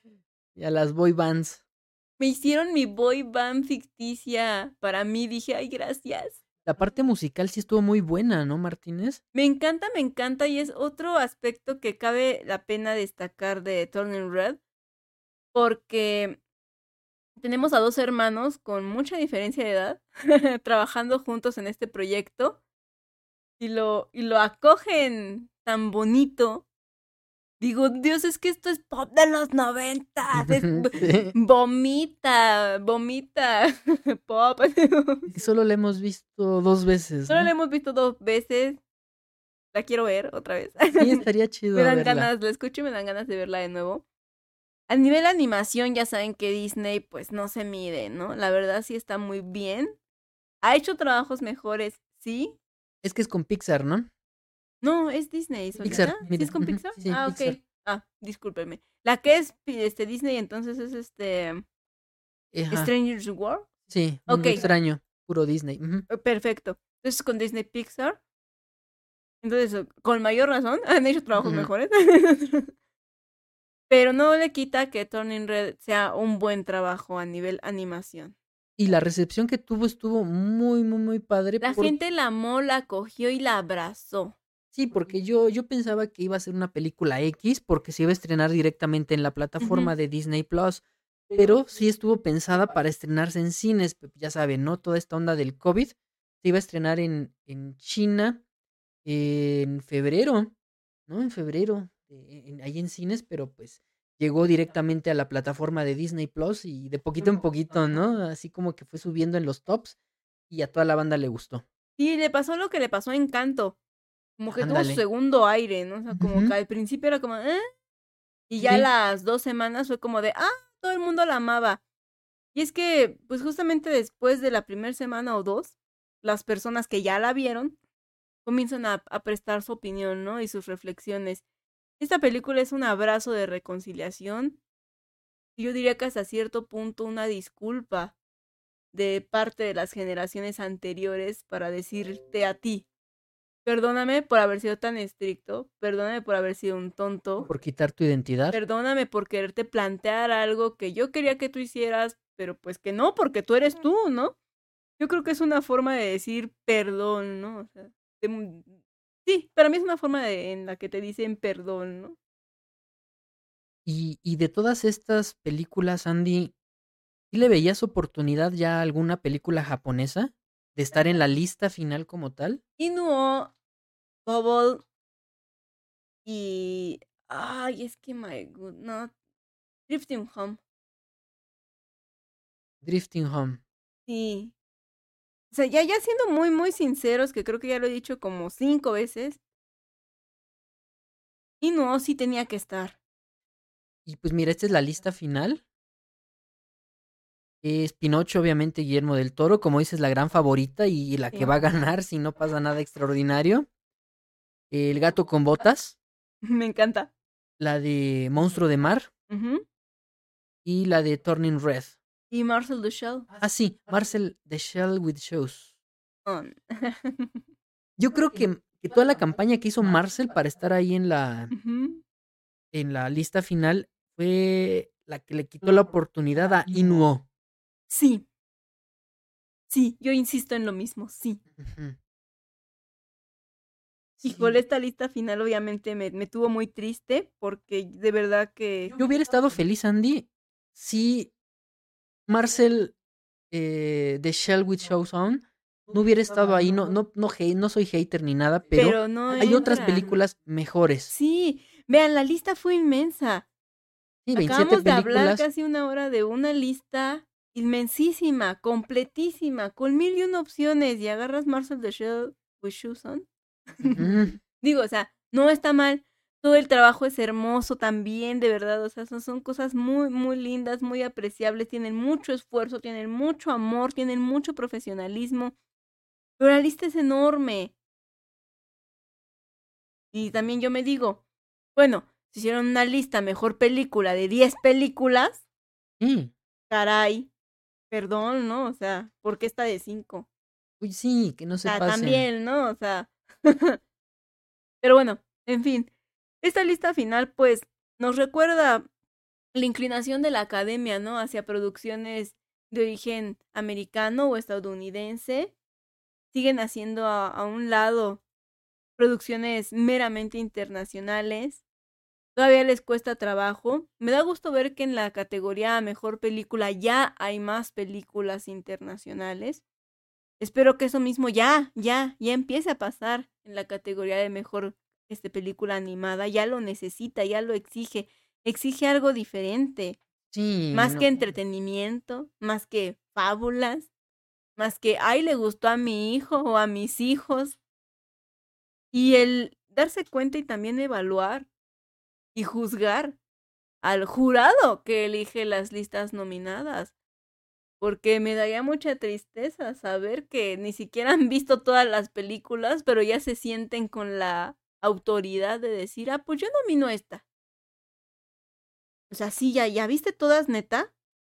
Porque tu juicio parece que no. Es que es una categoría pues prácticamente reciente, ¿no? Del 2001. Eh, y había solamente tres nominadas, tres películas nominadas. Andy en el 2001 fue Jimmy Neutron, El Niño Genio. Monster Inc. Y Shrek. Ganó Shrek, ganó Shrek. ¿no? Ya después, al año siguiente, pues ya extendieron un poquito eh, la, la- las películas. Y fue precisamente que fue la primera participación de una película japonesa en los Oscars. Y ganó. El viaje al, Chi- de- el viaje al Chihiro. Ahora tú. El viaje de Chihiro. Sí, pero fíjate que el viaje de Shihiro, aunque se considera obviamente un triunfo para la animación japonesa, y más que un triunfo es una oportunidad de abrir, ¿no? Una puertecita a que ya fuera reconocida la animación japonesa. Pues este premio se le debe a Disney. O sea, e- es 50-50. A ver cómo está eso. Es que toda la distribución la trajo Disney. Órale. Entonces, pues obviamente Disney le dijo a la academia, oye, ¿ya viste Ujú. esta película? ¿No? Vela. Y obligó a todo el séquito de la academia, oye, ve esta película, ¿no la has visto? Vela. Vela. Vela. Vela. Entonces, ¿qué pasa si Disney te dice vela? O sea, es como si a mí, no sé, ¿cómo decirlo? Es como si, no sé, como si mi mamá me viniera a decir algo, pues obvio lo voy a hacer, porque es mi mamá. Algo así, ¿no? O sea, si Disney te dice haz algo, lo haces. Porque ellos ya son íconos, o sea, en este, en este negocio. Sí, es que aquí la, eh, como que el truco, digámoslo así, fue que eh, Buenavista International es una empresa de Disney. Entonces, Buenavista distribuye Chihiro a nivel mundial y, la versión de DVD también y VHS. Pues, ahí como que tienes la mano de Disney, ¿no, Martínez? Sí, el que traigas ese respaldo, yo creo pues que le dio esa fuerza en ese momento para poder concretar. Obviamente la película por sí misma se merece este premio, yo no digo que no, pero sí hay que reconocer que en ese momento el empujoncito de Disney, el respaldo de Disney sí le sirvió. Siendo así que otras películas de animación japonesa no han sido tan apoyadas por Disney y pues no han ganado, así de simple. Lo cual demuestra pues que sí tuvo un peso que Disney haya estado involucrado. Pues sí, ¿eh? Sí, Andy. Y, y, pero pues gracias a esto la gente empezó a, a voltear a ver, ¿no? Todas las producciones de Ghibli que hasta el momento no habían sido reconocidas en nada. Así es. En el, en el, eh, en Occidente. Sí, de plano estaba absolutamente ignorado. Le debemos incluso, yo creo que a que el anime sea realmente conocido como anime, a que el viaje de Shihiro haya ganado un premio Oscar. Ok. De verdad, es que es, es en serio, o sea, Después de, de esta película, eh, tuvimos también Castillo Vagabundo, ¿no? Nominada. tal. Nominada. A ver, ha habido, de acuerdo a, un, a una nota de cinepremier.com.mx, un total de 53 películas japonesas que las han inscrito. La, la Asociación de Películas en, en Japón ha metido 53. Y de estas 53 películas, Andy, solamente han pasado 6. Han sido nominadas formalmente 6 películas. Y obviamente Chihiro ganó eh, un- en una de ellas, en el 2003. Para el 2006, Andy, el Castillo Vagabundo. Sí, Castillo. Fíjate que a mí me gusta más el Castillo Vagabundo que Chihiro. Sí, a mí también. ¿sí? Sí. Eh, fue nominada, pasó toda esta preetapa, digámoslo así. Prenominación y. Pero pues perdió. ¿Contra quién perdió? Sí me acuerdo, no me quiero acordar. Ah, ya, Wallace y Gromit. Ay, sí es cierto, fue con Wallace y La Gromit. batalla de los vegetales. No es mala onda, yo soy fan de Wallace y Gromit, Órale. no por las películas, ni Mm, por Shaw, ni por Sean. El borreguito ese, Sí. ¿no? Pero pues yo creo que sí se lo merecía más el castillo vagabundo, ¿no? Ok. Perdón. Después de eso fue Se levanta el viento también de, de Estudio Ghibli. Y así es, ya mil años después, bueno, no. Del 2006, 2014. Ujú. O sea, pasaron 12 años, digo, este, 8 años, para que otra película fuera nominada, Andy. Y así es. Y en ese lapso sí vimos muchas muy buenas películas japonesas. El niño y la bestia, ¿no? Creo. Sí, Niño y la Bestia, Eh, la chica que viajaba en el tiempo. en que fin, saltaba en el tiempo, las de Makoto, las de Makoto que empezaba él a brillar en estos tiempos, bueno, Eh, en el las de 2015. Mamoru. Ya, ya, ya empezaban a haber otras, ¿no? Y pues nada más no, pues nada más no. El cuento de la princesa Kaguya. de Esa sí fue nominada. sí, en el Ajá. 2015. Nominada también, pero pues perdió. ¿Contra quién habrá perdido? No recuerdo. Ah, Grandes Héroes. Y con Big Sis Hero. Ay, qué curioso, ¿no? Que pierda con Grandes Héroes. No me digas. Y la temática de Grandes Héroes, ¿no? La inspiración. Exacto. Es que esto voy, es una majadería, o sea, de verdad.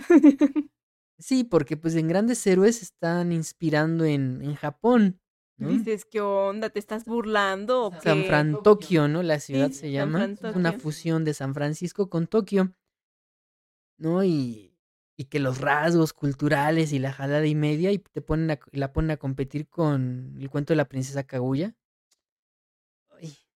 Duele. Malpex. Eh, después al año siguiente también en el 2016 el recuerdo de Marnie. Ese estuvo bien linda. Ay, sí, no, no lo vi venir, ¿eh? El final de No, Marnie. lloré muchísimo. Ay, no, a mí sí me encantó, la verdad. Esos giros argumentales están padres. Sí, me gustó mucho. Digo, lástima, ¿no? Pero aquí sí perdió con un grande. Intensamente. Sí, aquí sí es como de, "Ah, creo que sí. Y no por 2000 guion ni por esas cosas, no. Sino ahí sí fuera animación, o sea, sí era- Sí, sí, sí, sí, Pixar sí se la rifó con intensamente. Sí. En el 2017 la tortuga, ¿no? Red Turtle, una producción japonesa de Ghibli con Ajá. americanos o canadienses, Con no recuerdo bien. Con canadienses, ok. Así es, este Red Turtle Y perdió. perdió, pero bueno, está linda también. Ese sí es más cine de arte, si así lo quieren ustedes denominar, ¿no? O categorizar. Porque sí, sí es más como así, como más mudo, como así, ¿no? Como subreal. Sí. No es tan así como entretenido, ¿no? Como otras películas. Sí, no, es más rara. es más rara. Eh, Mirai en el 2019, Mirai mi pequeña hermana, Mirai, Mirai, Mirai no Mirai. Sí, Es un juego de palabras, ¿no? Sí. Mirai se llama la niña y Mirai es futuro, ¿no? En japonés. Futuro, sí, ay no, está bien linda. No, Aquí sí ya es de Mamoru Hosoda, después de que lo ignoraran con el niño y la bestia y Y con, Con, Summer Wars y, Summer Wars, y así y la es. chica que saltaba en el tiempo y The Wolf Children y con todo ignorado y con todo dejado en vista ahí. Y que y con Bell, ¿no? También y ignorado el año pasado. ignorado el año pasado. Malditos. Qué groseros son. son bien groseros. sí. Pues bueno, en tres años a ver qué hace este Mamoru Hosoda, ¿no? Pero aquí pues sí ganó una que también sí tenía que ganar. ¿Cuál ganó Andy? Pues fue la de Spider-Man. Oh? Into the Spider-Verse. Ajá. Wow. Entonces ahí sí dices, ¡oh, qué difícil! Qué mala onda, qué mala suerte, ¿no? Qué mala suerte, porque sí tenían una oportunidad ahí. Porque este, de parte de Disney, pues nada más venían los Increíbles 2 y Ralph, o sea, nada traían. y estaba la isla de los perros, que también estaba linda, pero estaba bien bizarra. y ahí sí tenía una buena oportunidad, mira y no mirai. Si no hubiera estado Spider-Man into the, Spider-Verse, tal vez. Tal vez ganaba algo, ¿no? Sí, ¿eh? Ah, pero bueno, así es la vida y ni modo. Pero eh, hay muchas películas también que ignoraron, ¿no? A lo largo del tiempo. Eh, ¿Cómo se llama? Your Name Andy. Sí, ¿qué Oye, onda? ¿qué onda con Your Era Name? como yo te decía, o sea, ¿cómo nominas bebé jefazo si no venderá bebé jefazo? Que yo soy bebé jefazo. Pero, sea, dejarlo a un lado, o sea, bueno, mejor dicho, meter eso a la lista en vez de Your Name. No, no puedo. Mi, mi corazón no concibe que este tipo de películas sean consideradas en un, en un, en un listado y dejes de lado películas que valen más la pena. Mira, aquí por ejemplo también los de Cine Premier hicieron una lista con algunas de las películas ignoradas. Oh, mira, excelente. La Princesa Mononoke en el 98. No existía la Así categoría. es. Existía la categoría de mejor película de no habla inglesa o internacional. Sí, sigue existiendo, sí. Estuvo como en esta ocasión, ¿no? En el listado de las candidatas. Y eso marcó un precedente, ¿no? Princesa Mononoke y Pompoco, Ujú. también de Estudio Ghibli. No ganaron, no nominaron obviamente tampoco, pero sí estuvieron en la lista de las candidatas. Y esto abre. Esto empezó a abrir, ¿no? Como el voltear a ver qué estaban haciendo en Japón. y por qué tenían producciones tan buenas. Y, y es que en Japón esta película ganó, la de la Princesa Mononoke, como mejor película del año en los premios de la Academia Japonesa. O sea, primer filme animado. Y es lo que están buscando este Guillermo del Toro y, y la gente que hace películas animadas, que consideren las películas animadas participar en la categoría de mejor, Mejor película. Así es. Ajá. Ve, en el, en el 98 aquí este, el anime haciendo historia, ¿no?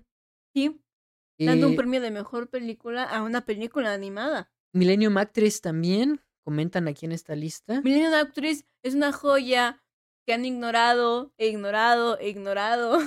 Tokyo Godfathers. Tokyo Padrinos de Godfather Tokio. también. Está bien padre, esa como no ganó nada, ¿Cómo no ganó nada? Akira, este, Perfect Blue. Híjole, no, la lista no acaba. En ese año las películas fueron eh, las que nominaron a los Oscars. Fue Buscando a Nemo, Tierra de Osos y Les Triplets de Belleville. Ganó Nemo. Nemo. Mm. Uh. Paprika Andy también, Paprika. Perica. Oyasa también. Your Name en el 2017. Ignoradísima. Los odio. Sí, no sé por qué, Andy. No, no los odio, pero eh, es frustración y se nota que falta, falta perspectiva, falta contemplar cosas que no se están contemplando. Your Name sí podía haber ganado algo. Estar nominada, aunque sea, es que, es que híjole. Ahorita, por ejemplo, el tema que yo traigo con Inuo no es si vaya a ganar o no vaya a ganar, es que ni siquiera está en la lista. Es que mira, Andy, aquí eh, las... Bueno, aquí en, en Your Name, regresando un poquito, las películas animadas que fueron elegidas fue Zootopia, Moana, la de Kubo, La búsqueda del samurái, la vida de la vida de Calabacín y Red Turtle. Entonces como que hubo competencia entre ellos mismos, ¿no? Pues sí, es que Red Turtle, de hecho, en ese, en ese año, y debe haber un podcast por ahí también del 2017, a ver si nos acordamos, justamente usted y yo, bueno, tú y yo, estábamos discutiendo sobre si quién se lo merecía más, si Your Name o The Red Turtle. Y yo sí te dije, es que yo creo que The Red Turtle. Ya me acordé, tienes toda la razón, eh, lo, lo hablamos en un podcast. Sí. Sí, ya. Perdón. También como por estas fechas, yo creo. Y yo sí te decía que si se trataba de elegir, que obviamente yo las quería a las dos, porque las dos se merecían estar en las nominadas. sí consideraba que Red Turtle tenía ese... ¿La más arte? Ajá, ese algo más artístico, ¿no? Sí, ya me acordé, sí. Sí, hablamos profundo de eso, este sí. Y si quieren les buscamos ahí el link para que escuchen esta discusión que no quiero volver a tener. Ojalá le den chance a, a Makoto Shinkai el próximo año con Suzume. Por favor, porque él también ya se lo merece. Mamoru Hosoda ya tuvo su oportunidad, digo, aunque sea de estar nominado, de no ser dejado en visto. Pero pues Makoto también se merece su oportunidad. Creo que ha hecho un gran, gran, gran trabajo. Aunque insisto que Your Name sigue siendo su cúspide y espero que Suzume me queme la boca y que sea mejor. Se merece, se merece que la academia lo voltee a mirar su trabajo y que lo reconozca con este reconocimiento internacional, porque nos guste o no, la academia sigue teniendo un peso que es muy importante para los directores. Es importante que ellos reconozcan el trabajo de las personas. Lamentablemente se necesita que los reconozcan. Pues sí, y es que la prensa internacional ha dicho esto de este, eh, ay, se me fue su nombre, de Makoto, Shinkai, de Makoto Shinkai, que es el próximo Miyazaki, Andy. Es como aquí en México eh, la, la terna de este Guillermo del Toro, de Iñarritu y del otro, ¿cómo se llama el otro director? Se me olvidó, se me acaba de olvidar. Ese me fue.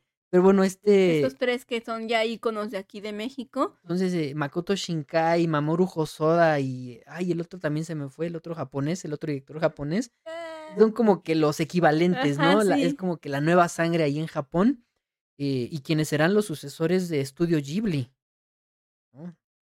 Sí. Entonces. Eh, y por ahí el hijo de, de de Hayao Miyazaki, ¿no? Que ya se está como que adentrando más en este mundo de la sí, animación. Ya se está empezando a animar y qué bueno. Ya se está empezando a animar, ya se está animando a animar. Ay, ay. está chido. no, y pero pues es así es Andy, ¿no? Un buen de películas que han sido ignoradas. Una voz silenciosa, Andy. Una voz silenciosa fue toda una revelación. Y no sé por qué no estuvo ahí. En este rincón del mundo, Andy, de la Segunda Guerra Mundial, de la niñita. Esa estuvo bien linda, no. Fíjate que el tiempo contigo es así, no tanto, ¿verdad? Kimi no Nawa. No, esa, es que es como te digo, nos quedamos casados con Tenkinoko. Nos quedamos tan casados con, con Kimi no Nawa que el tiempo contigo tal vez no estuvo a la altura. No es que no esté buena, me encanta y la animación también es increíble y los planos y los escenarios y todo es hermoso. Pero pues todos nos quedamos con Your Name, ¿no? Fue como de, ¡ah! Así. sí. sí. Y pues Bell, Bell que sí fue súper ignoradísima el año pasado. No, eso fue una grosería. E eso sí fue una grosería. Esa película es, es una obra de arte pura en todos los sentidos. No, mm. no, o sea, yo no podía concebir cómo ni siquiera, insisto, ya el problema ya no es que ganen porque dices, bueno, a lo mejor no van a ganar contra Zootopia, ¿no? Como dicen, es que ¿para qué querías nominado a Your Name si no le iba a ganar a Zootopia? O sea, sí, yo sé que no le iba a ganar a Zootopia porque pues obviamente la animación es otro nivel. El hecho de que pero el hecho de estar en la lista para estos directores significa mucho. Significa mucho que no los hagan a un lado, que los empiecen a considerar. Pero pues bueno, a lo mejor la academia dijo, no, pues ya le dimos su chance a Mamoru Hosoda, ¿no? Con Mirai no Mirai. Pero que no manches. Pero las películas de una buena están muy buenas, ¿no? Todas, a mí me encantan todas. No hay una que yo pueda sacar de mi lista. Lo mismo me pasa con Makoto. O sea, es como de. ¿Cuál es tu película favorita de Makoto? Perdón, no entiendo la pregunta. Todas me gustan. Todas me gustan. Entonces, híjole. Sí, eh, yo convencí que quedé muy molesta. Y una opción, y pues ahorita Inuo, ¿no? También. Sí, estoy indignadísima, digo, no. una opción es alargar la lista. Si Como tienen ahorita 5 a 7. O sea, no, y si hicieron una lista denominadas de 10 a mejor película, dices, ay, por favor. Mira, por ejemplo, como dices, son 10 películas. Es Sin Novedad en el Frente como mejor película. Me gusta mucho. Almas en Pena. La de Avatar. ¿Avatar tiene que estar ahí como mejor película? Ya dije. Elvis. Me, están obligando a decir cosas que no quiero decir. Elvis. Los Fableman. Tar. Top Gun Maverick. Como mejor película. Mm, eh. El Triángulo de la Tristeza. Mm, ellas hablan. ¿Y quién más? ¿A quién más tenemos? Todo, en todo a la vez en todas partes. Hay varias que no deberían de estar ahí. ¿O no, Andy? Las acabas de decir, dos definitivamente no tenían que estar ahí. sí. Entonces, pues, que no manchen. Dices, ¿qué onda, no? Pero por el, por el simple hecho de que están ahí, ya pueden decir, ah, ¿sabes que Me nominaron como mejor película en los Oscars Y 2023. otros directores van a poder decir en futuras películas, ¿no? Del nominado, del director nominado a mejor película en Y la cobrar edición más varo. 96 o no sé cuál vaya, ¿no? De los es. Oscars. Imagínate, ya es tu nombre. Sí. Y yo creo que estos artistas sí se lo merecen. Y no porque seamos entusiastas del anime ni nada, o sea, no. Es porque son trabajos que están bien hechos. Y son constantes. Pero bueno, hasta aquí mi desahogo de, sí, no manches. de, de cómo han ignorado las, las producciones de animación japonesa en, en los premios Oscar y que no queda más que esperar a que esta categoría se revolucione, se complemente, se actualice y que se diversifique. Pues sí, esperemos que suceda lo mejor, que gane el cine. Entregar en el cine. Y pues ya no te vayas porque se acaba este, este podcast, Andy. Ya dejamos aquí por la paz este tema principal que espero que les haya gustado, así como a nosotros nos gustó a prepararlo. Y, y pues ya, se acabó este tema principal, Andy. Y terminamos con el bloque principal, animes que fueron ignorados en los premios Oscar Ujú. 2023. Y regresamos con el bloque de recomendaciones rápidas de streaming. No te vayas. Programas en vivo, análisis, reseñas, tops, concursos, entrevistas y mucho más. Solo en multianime.com.mx. Y ya estamos de regreso en el Multianime Podcast número 19 de la tercera temporada en recomendaciones rápidas de streaming porque nos volamos mucho tiempo con el tema principal para no variar y faltan los saludos y despedidas. ¿Verdad, Andy? Así es, pero bueno, por fin ya subieron a la plataforma de Disney Plus Black Panther Wakanda Forever. Así es, Wakanda por siempre, Andy. Ya Este al la- fin ya la vimos. La canción de esta película va a estar nominada. Ah, sí, es está cierto, a los nominada a mejor canción. Y yo decía, "Ah, o sea, sí está buena. Sí es Rihanna, pero. ah". Ya cuando vi la película y salieron los créditos, yo. No, o sea, estaba yo muerta, estaba yo desolada, señores. No, es que ya mí- con contexto ya cambia la canción. de ¿eh? verdad, es tan profunda, es tan linda. Tiene el ritmo perfecto. Yo la sentía lenta, pero ahora digo, no, qué tonta fui. De verdad, no. Y la película está linda. Creo que dentro de las películas de superhéroes, las de Black Panther, desde mi punto de vista, han sobresalido por mucho. Con el permiso de Civil War, ¿no? Sí, pero para mí han sobresalido mucho en este sentido de vestuario, de Mm. música, de ambiente, de escenario, de fotografía. O sea, a nivel películas, ¿no? Porque tú no es, al menos yo, ¿no? Yo no esperaría que una película de superhéroes estuviera nominada a nada, porque son únicamente para entretener. Al menos esa es mi idea, ¿no? De las películas de superhéroes. Sí. Pero Black Panther, al menos para mí, ¿no? Las de Black Panther, sí han dado como ese vuelco de, oye, también puedo ser una película, ¿no? O sea, Como un conjunto de todo, ¿no? Tiene buena música, buenas actuaciones, buena historia. exacto, entretenimiento, todo. Entonces, estas de Black Panther a mí, a mí particularmente sí me gustan y yo sí esperaba algo de, de Black Panther Wakanda Forever y pues me lo dio. Entonces, sí, sí está recomendadísima para que la vean. Sí, Está si de no más contar de qué va. Entonces, en Disney Plus ya está disponible. Sí, así es. Andy, que vimos en HBO? En HBO, viendo este videos de terror en la noche. Y en el YouTube. Ahí en el Premium. YouTube. Sí. Nos encontramos este unas referencias de un video y ahí, ¿qué dice ahí? Ah, sí. y en la referencia del video que estábamos mirando decía fantas fantasmagorias Ajá. o fantasmagorías, no sé si lleve acento, la verdad no me percate.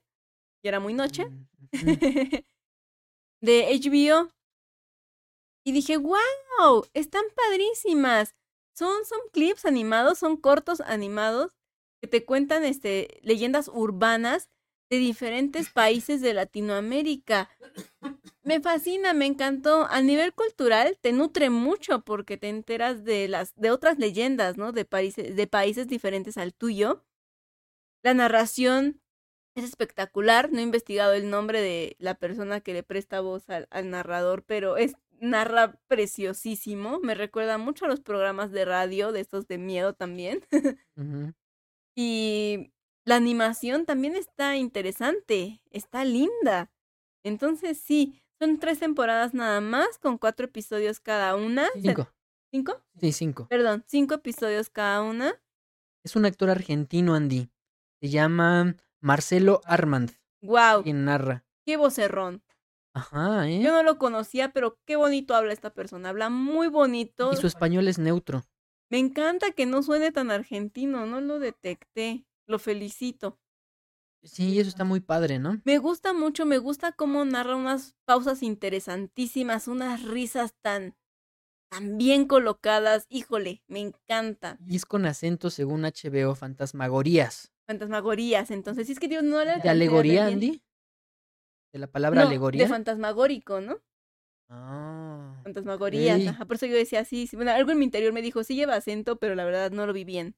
Bueno, fantasmagorías, de fantasmagórico. y están bien padres, de verdad. Como la animación de Spider-Verse, ¿no? Ándenle, sí, sí, sí, sí. Algo así. Algo así. Están lindas, están cortitas, están padres, están entretenidas. Se las recomiendo muchísimo. Como el equivalente occidental de un Yamishibai, ¿no? Ajá. Es una versión Yami Shibai, pero de acá. Sí, muy padre. Y Andy, en Netflix, ¿qué vimos, Andy? En Netflix vimos este, la película I, Tonya. Eh, narra, bueno, es una especie de película documental que narra la perspectiva de esta patinadora que en su momento fue toda una revelación en los Estados Unidos. Sonia. Y el escándalo que estuvo detrás de ella y por lo cual pues no llegó a los Juegos Olímpicos, ¿no? Un, fue un escandalazo en su momento. A nosotros ya no nos tocó vivirlo.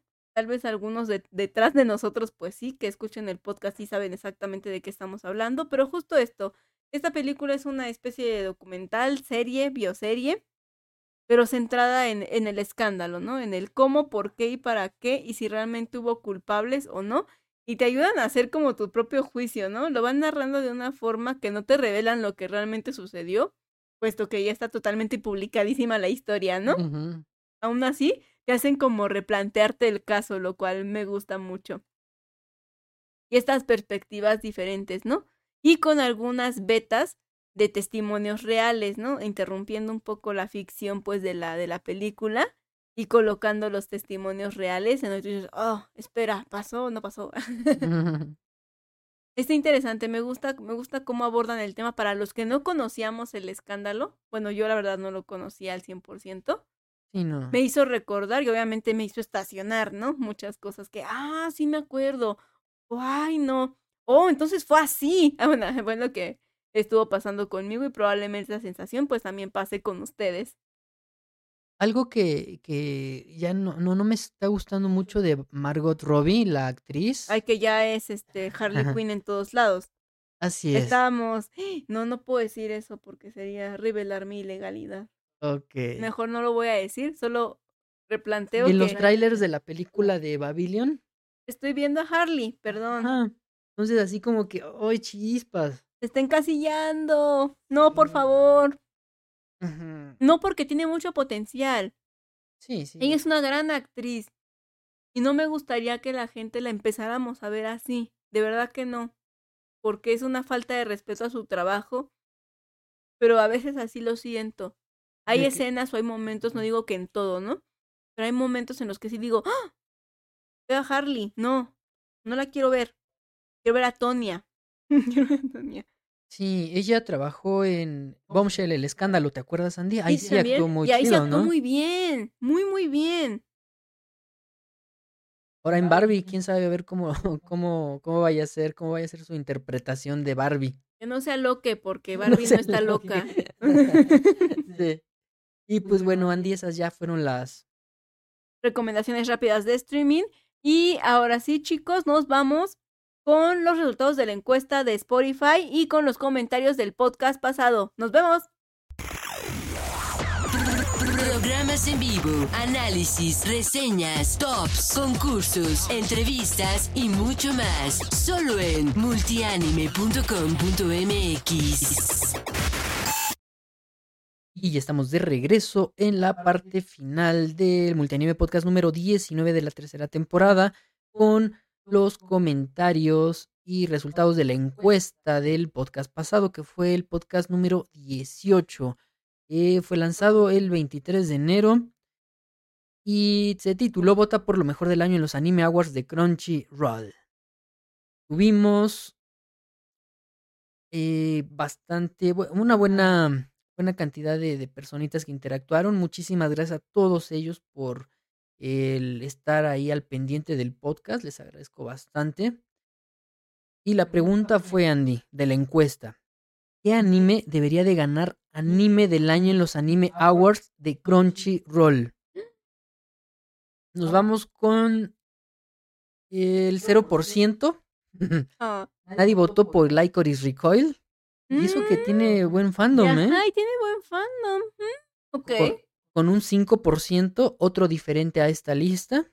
Y Ranking of Kings parte 2. Mm, Mm, El 19%, el 14% Spy X Family. Mm, ok. El 19% se lo queda Cyberpunk Edge Runners. Gracias. El 24% Attack on Titan Final Season parte 2. Bien. Y el primerísimo lugar de las votaciones con un 33% se lo quedó Demon Slayer Kimetsu no Yaiba, el arco del distrito de el entretenimiento. Sí, es que como yo te decía, es que él no debería entrar. No, ya está en corto, ¿no? Ya, adiós.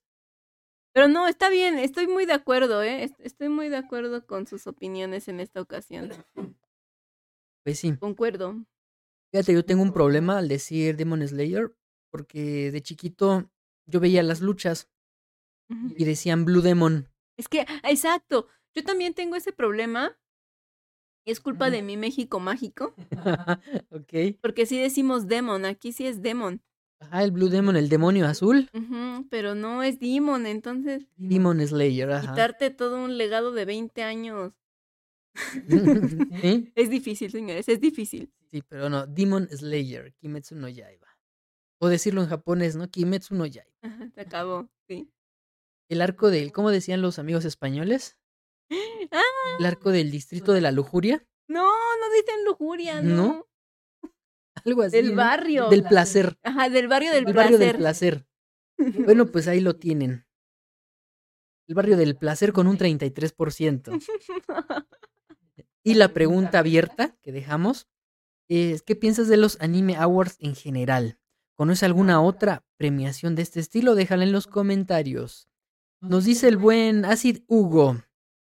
que vive en Japón, Acid Hugo. Para quien no lo sepa, vive en Japón y le mandamos muchos saludos. Nos dice, como show está genial, me gusta verlos, pero siento que son innecesarios. Nunca falta el compa que dice que los premios están vendidos, que es una mafia, etcétera. Al igual que los Oscars, Game Awards, en fin. Pues, pues es que sí, ¿no? Al final de cuentas, pues, pues no sabemos cómo sea, qué tan transparente sea la, cada premio. Y pues ya. Y Jorge Palacios Andy nos dice, los animes awards me parecen algo bueno, ayuda a promocionar la cultura y la verdad no conozco ningún otro concurso, por lo menos relevante al respecto. Pues ya vi como seis o siete más, ¿no? No tengo la lista, pero, pero sí son como seis o siete. En español son como tres más y otros más en, en inglés. Están, están bien rudos. Pero bueno, eh, Jake, Jake Enray nos dice, la verdad solo me enteraba de algunas premiaciones en redes sociales, ¿ok? Pero los Anime Awards pueden ser la catapulta para que otras premiaciones de anime sean transmitidas por streaming para todo el mundo. Está chido, ¿no, Andy? Sí. Sí, tienes toda la razón, mi buen, porque pues a final de cuentas, pues Crunchyroll no, no, no es así como que acapare, ¿no? O quiera acaparar todo, ¿no? Eh, La competencia, es, y ese es otro, otro tema, ¿no, Andy? Cuando Sony compra Crunchyroll, así como que, ¿qué onda? ¿No? Y ya se vuelve pues, poderosísimo. y- ¿qué otra competencia tiene Crunchyroll aquí, Andy? No, es que ya no Ya al fusionarse con Funimation, no hay competencia. Ya casi no hay, pues anime Onegai, pero apenas ahí van forjando su camino ninja Pues de sí. la transmisión de animes. Sí. Y el buen Fizz Uriel nos dice, es bueno que exista una premiación que reconozca el trabajo de las personas involucradas en esta industria que nos gusta tanto. Pasó mucho tiempo para que fuera posible, espero gane Lycoris Recoil. ¿Y por qué no votaste aquí, mi buen, en la encuestita? porque lo contestó en la pregunta abierta. Ok, ok, pues pueden contestar las dos, ¿eh? Muy bien. Dale, mi buen Fizz Uriel. eh, y vamos a los comentarios de YouTube, Andy. Ok. Ah, caray, Andy, Andy, Andy, ¿qué pasa aquí? ¿Qué, qué, qué? No tenemos comentarios en YouTube. ¿Qué te pasa? ¿Qué caray? ¿Qué pasó aquí? Híjole, ya. Ya se acabó el podcast. Se acabó Vámonos, vámonos. Se acabó el podcast que están pasando eh, de las de las of Us. Sí, ya, sí tengo cosas más importantes que hacer. No, no es cierto. No, No, chicos. Espero que estén bien. Lo primero sí. es que preocupa, porque sí es raro, ¿no? porque no es mala onda, pero yo ya tengo a mis favoritos. O sea, yo, yo- yo- yo ya sé quién siempre comenta y así. Y el no leerlos me asusta un poco, porque digo, híjole, estará todo bien en su casa. Ojalá y sí esté todo Espero bien. que todo esté bien, den señales de vida, manden una manita así de amor y paz ahí en el WhatsApp y ya, ah, sí está bien. Y ya, porque digo, más que todo, pues preocupa, ¿no? Porque ya conocemos a las personitas que son muy amables y que casi siempre dejan un, un comentario y no ver comentarios. Digo, oh Sí saca Dios, de onda, ¿no? saca de onda. Entonces ojalá todo esté bien, chicos, y pues para este podcast espero con muchas ansias sus comentarios. Sí, pues vamos a los comentarios del WhatsApp y tampoco hay comentarios en WhatsApp. Oigan, chicos, ¿tú bien? ¿Todo bien? Fíjate que también estuvo súper curioso porque el, el, aquí en, YouTube la distribución fue muy, muy bajita del podcast, Andy. Oh, entonces puede que sea por eso. Fue a la mitad de lo que siempre se reproduce el, el podcast en YouTube. A lo mejor views. no solo para nosotros, sino también para los fans han sido semanas difíciles. Y es que la cuesta de enero, al fin ya acabó enero, ¿no? Sí. Duró como dos a meses. 113 de enero. ¿eh? Sí, no manches. Pero pues bueno, esperemos, como dices Andy, que todos estén bien y pues eh, un Esperamos com- sus comentarios aquí para este podcast. Y con esto llegamos ya al final del episodio número 19, Andy, de la tercera temporada del Multianime Podcast. Eh, ¿Algo más que decir, Andy? Pues ya saben que estamos este, para ustedes, independientemente de que nos puedan evaluar, ya saben, ¿no? En Spotify, en, en, el- en Apple Podcast, con las estrellitas. Ya saben que pueden dejar sus comentarios en YouTube. Y también pueden dejar sus comentarios o mensajes de voz o imágenes en el WhatsApp. Y estamos independientemente all time en todas las redes sociales, ¿no? Facebook, Instagram, Twitter, en este cosa, en TikTok, Spotify, creo que TikTok. también, Ujú. en todas las plataformas de, de reproducción de podcast, ya saben, ¿no? Spotify, iVoox.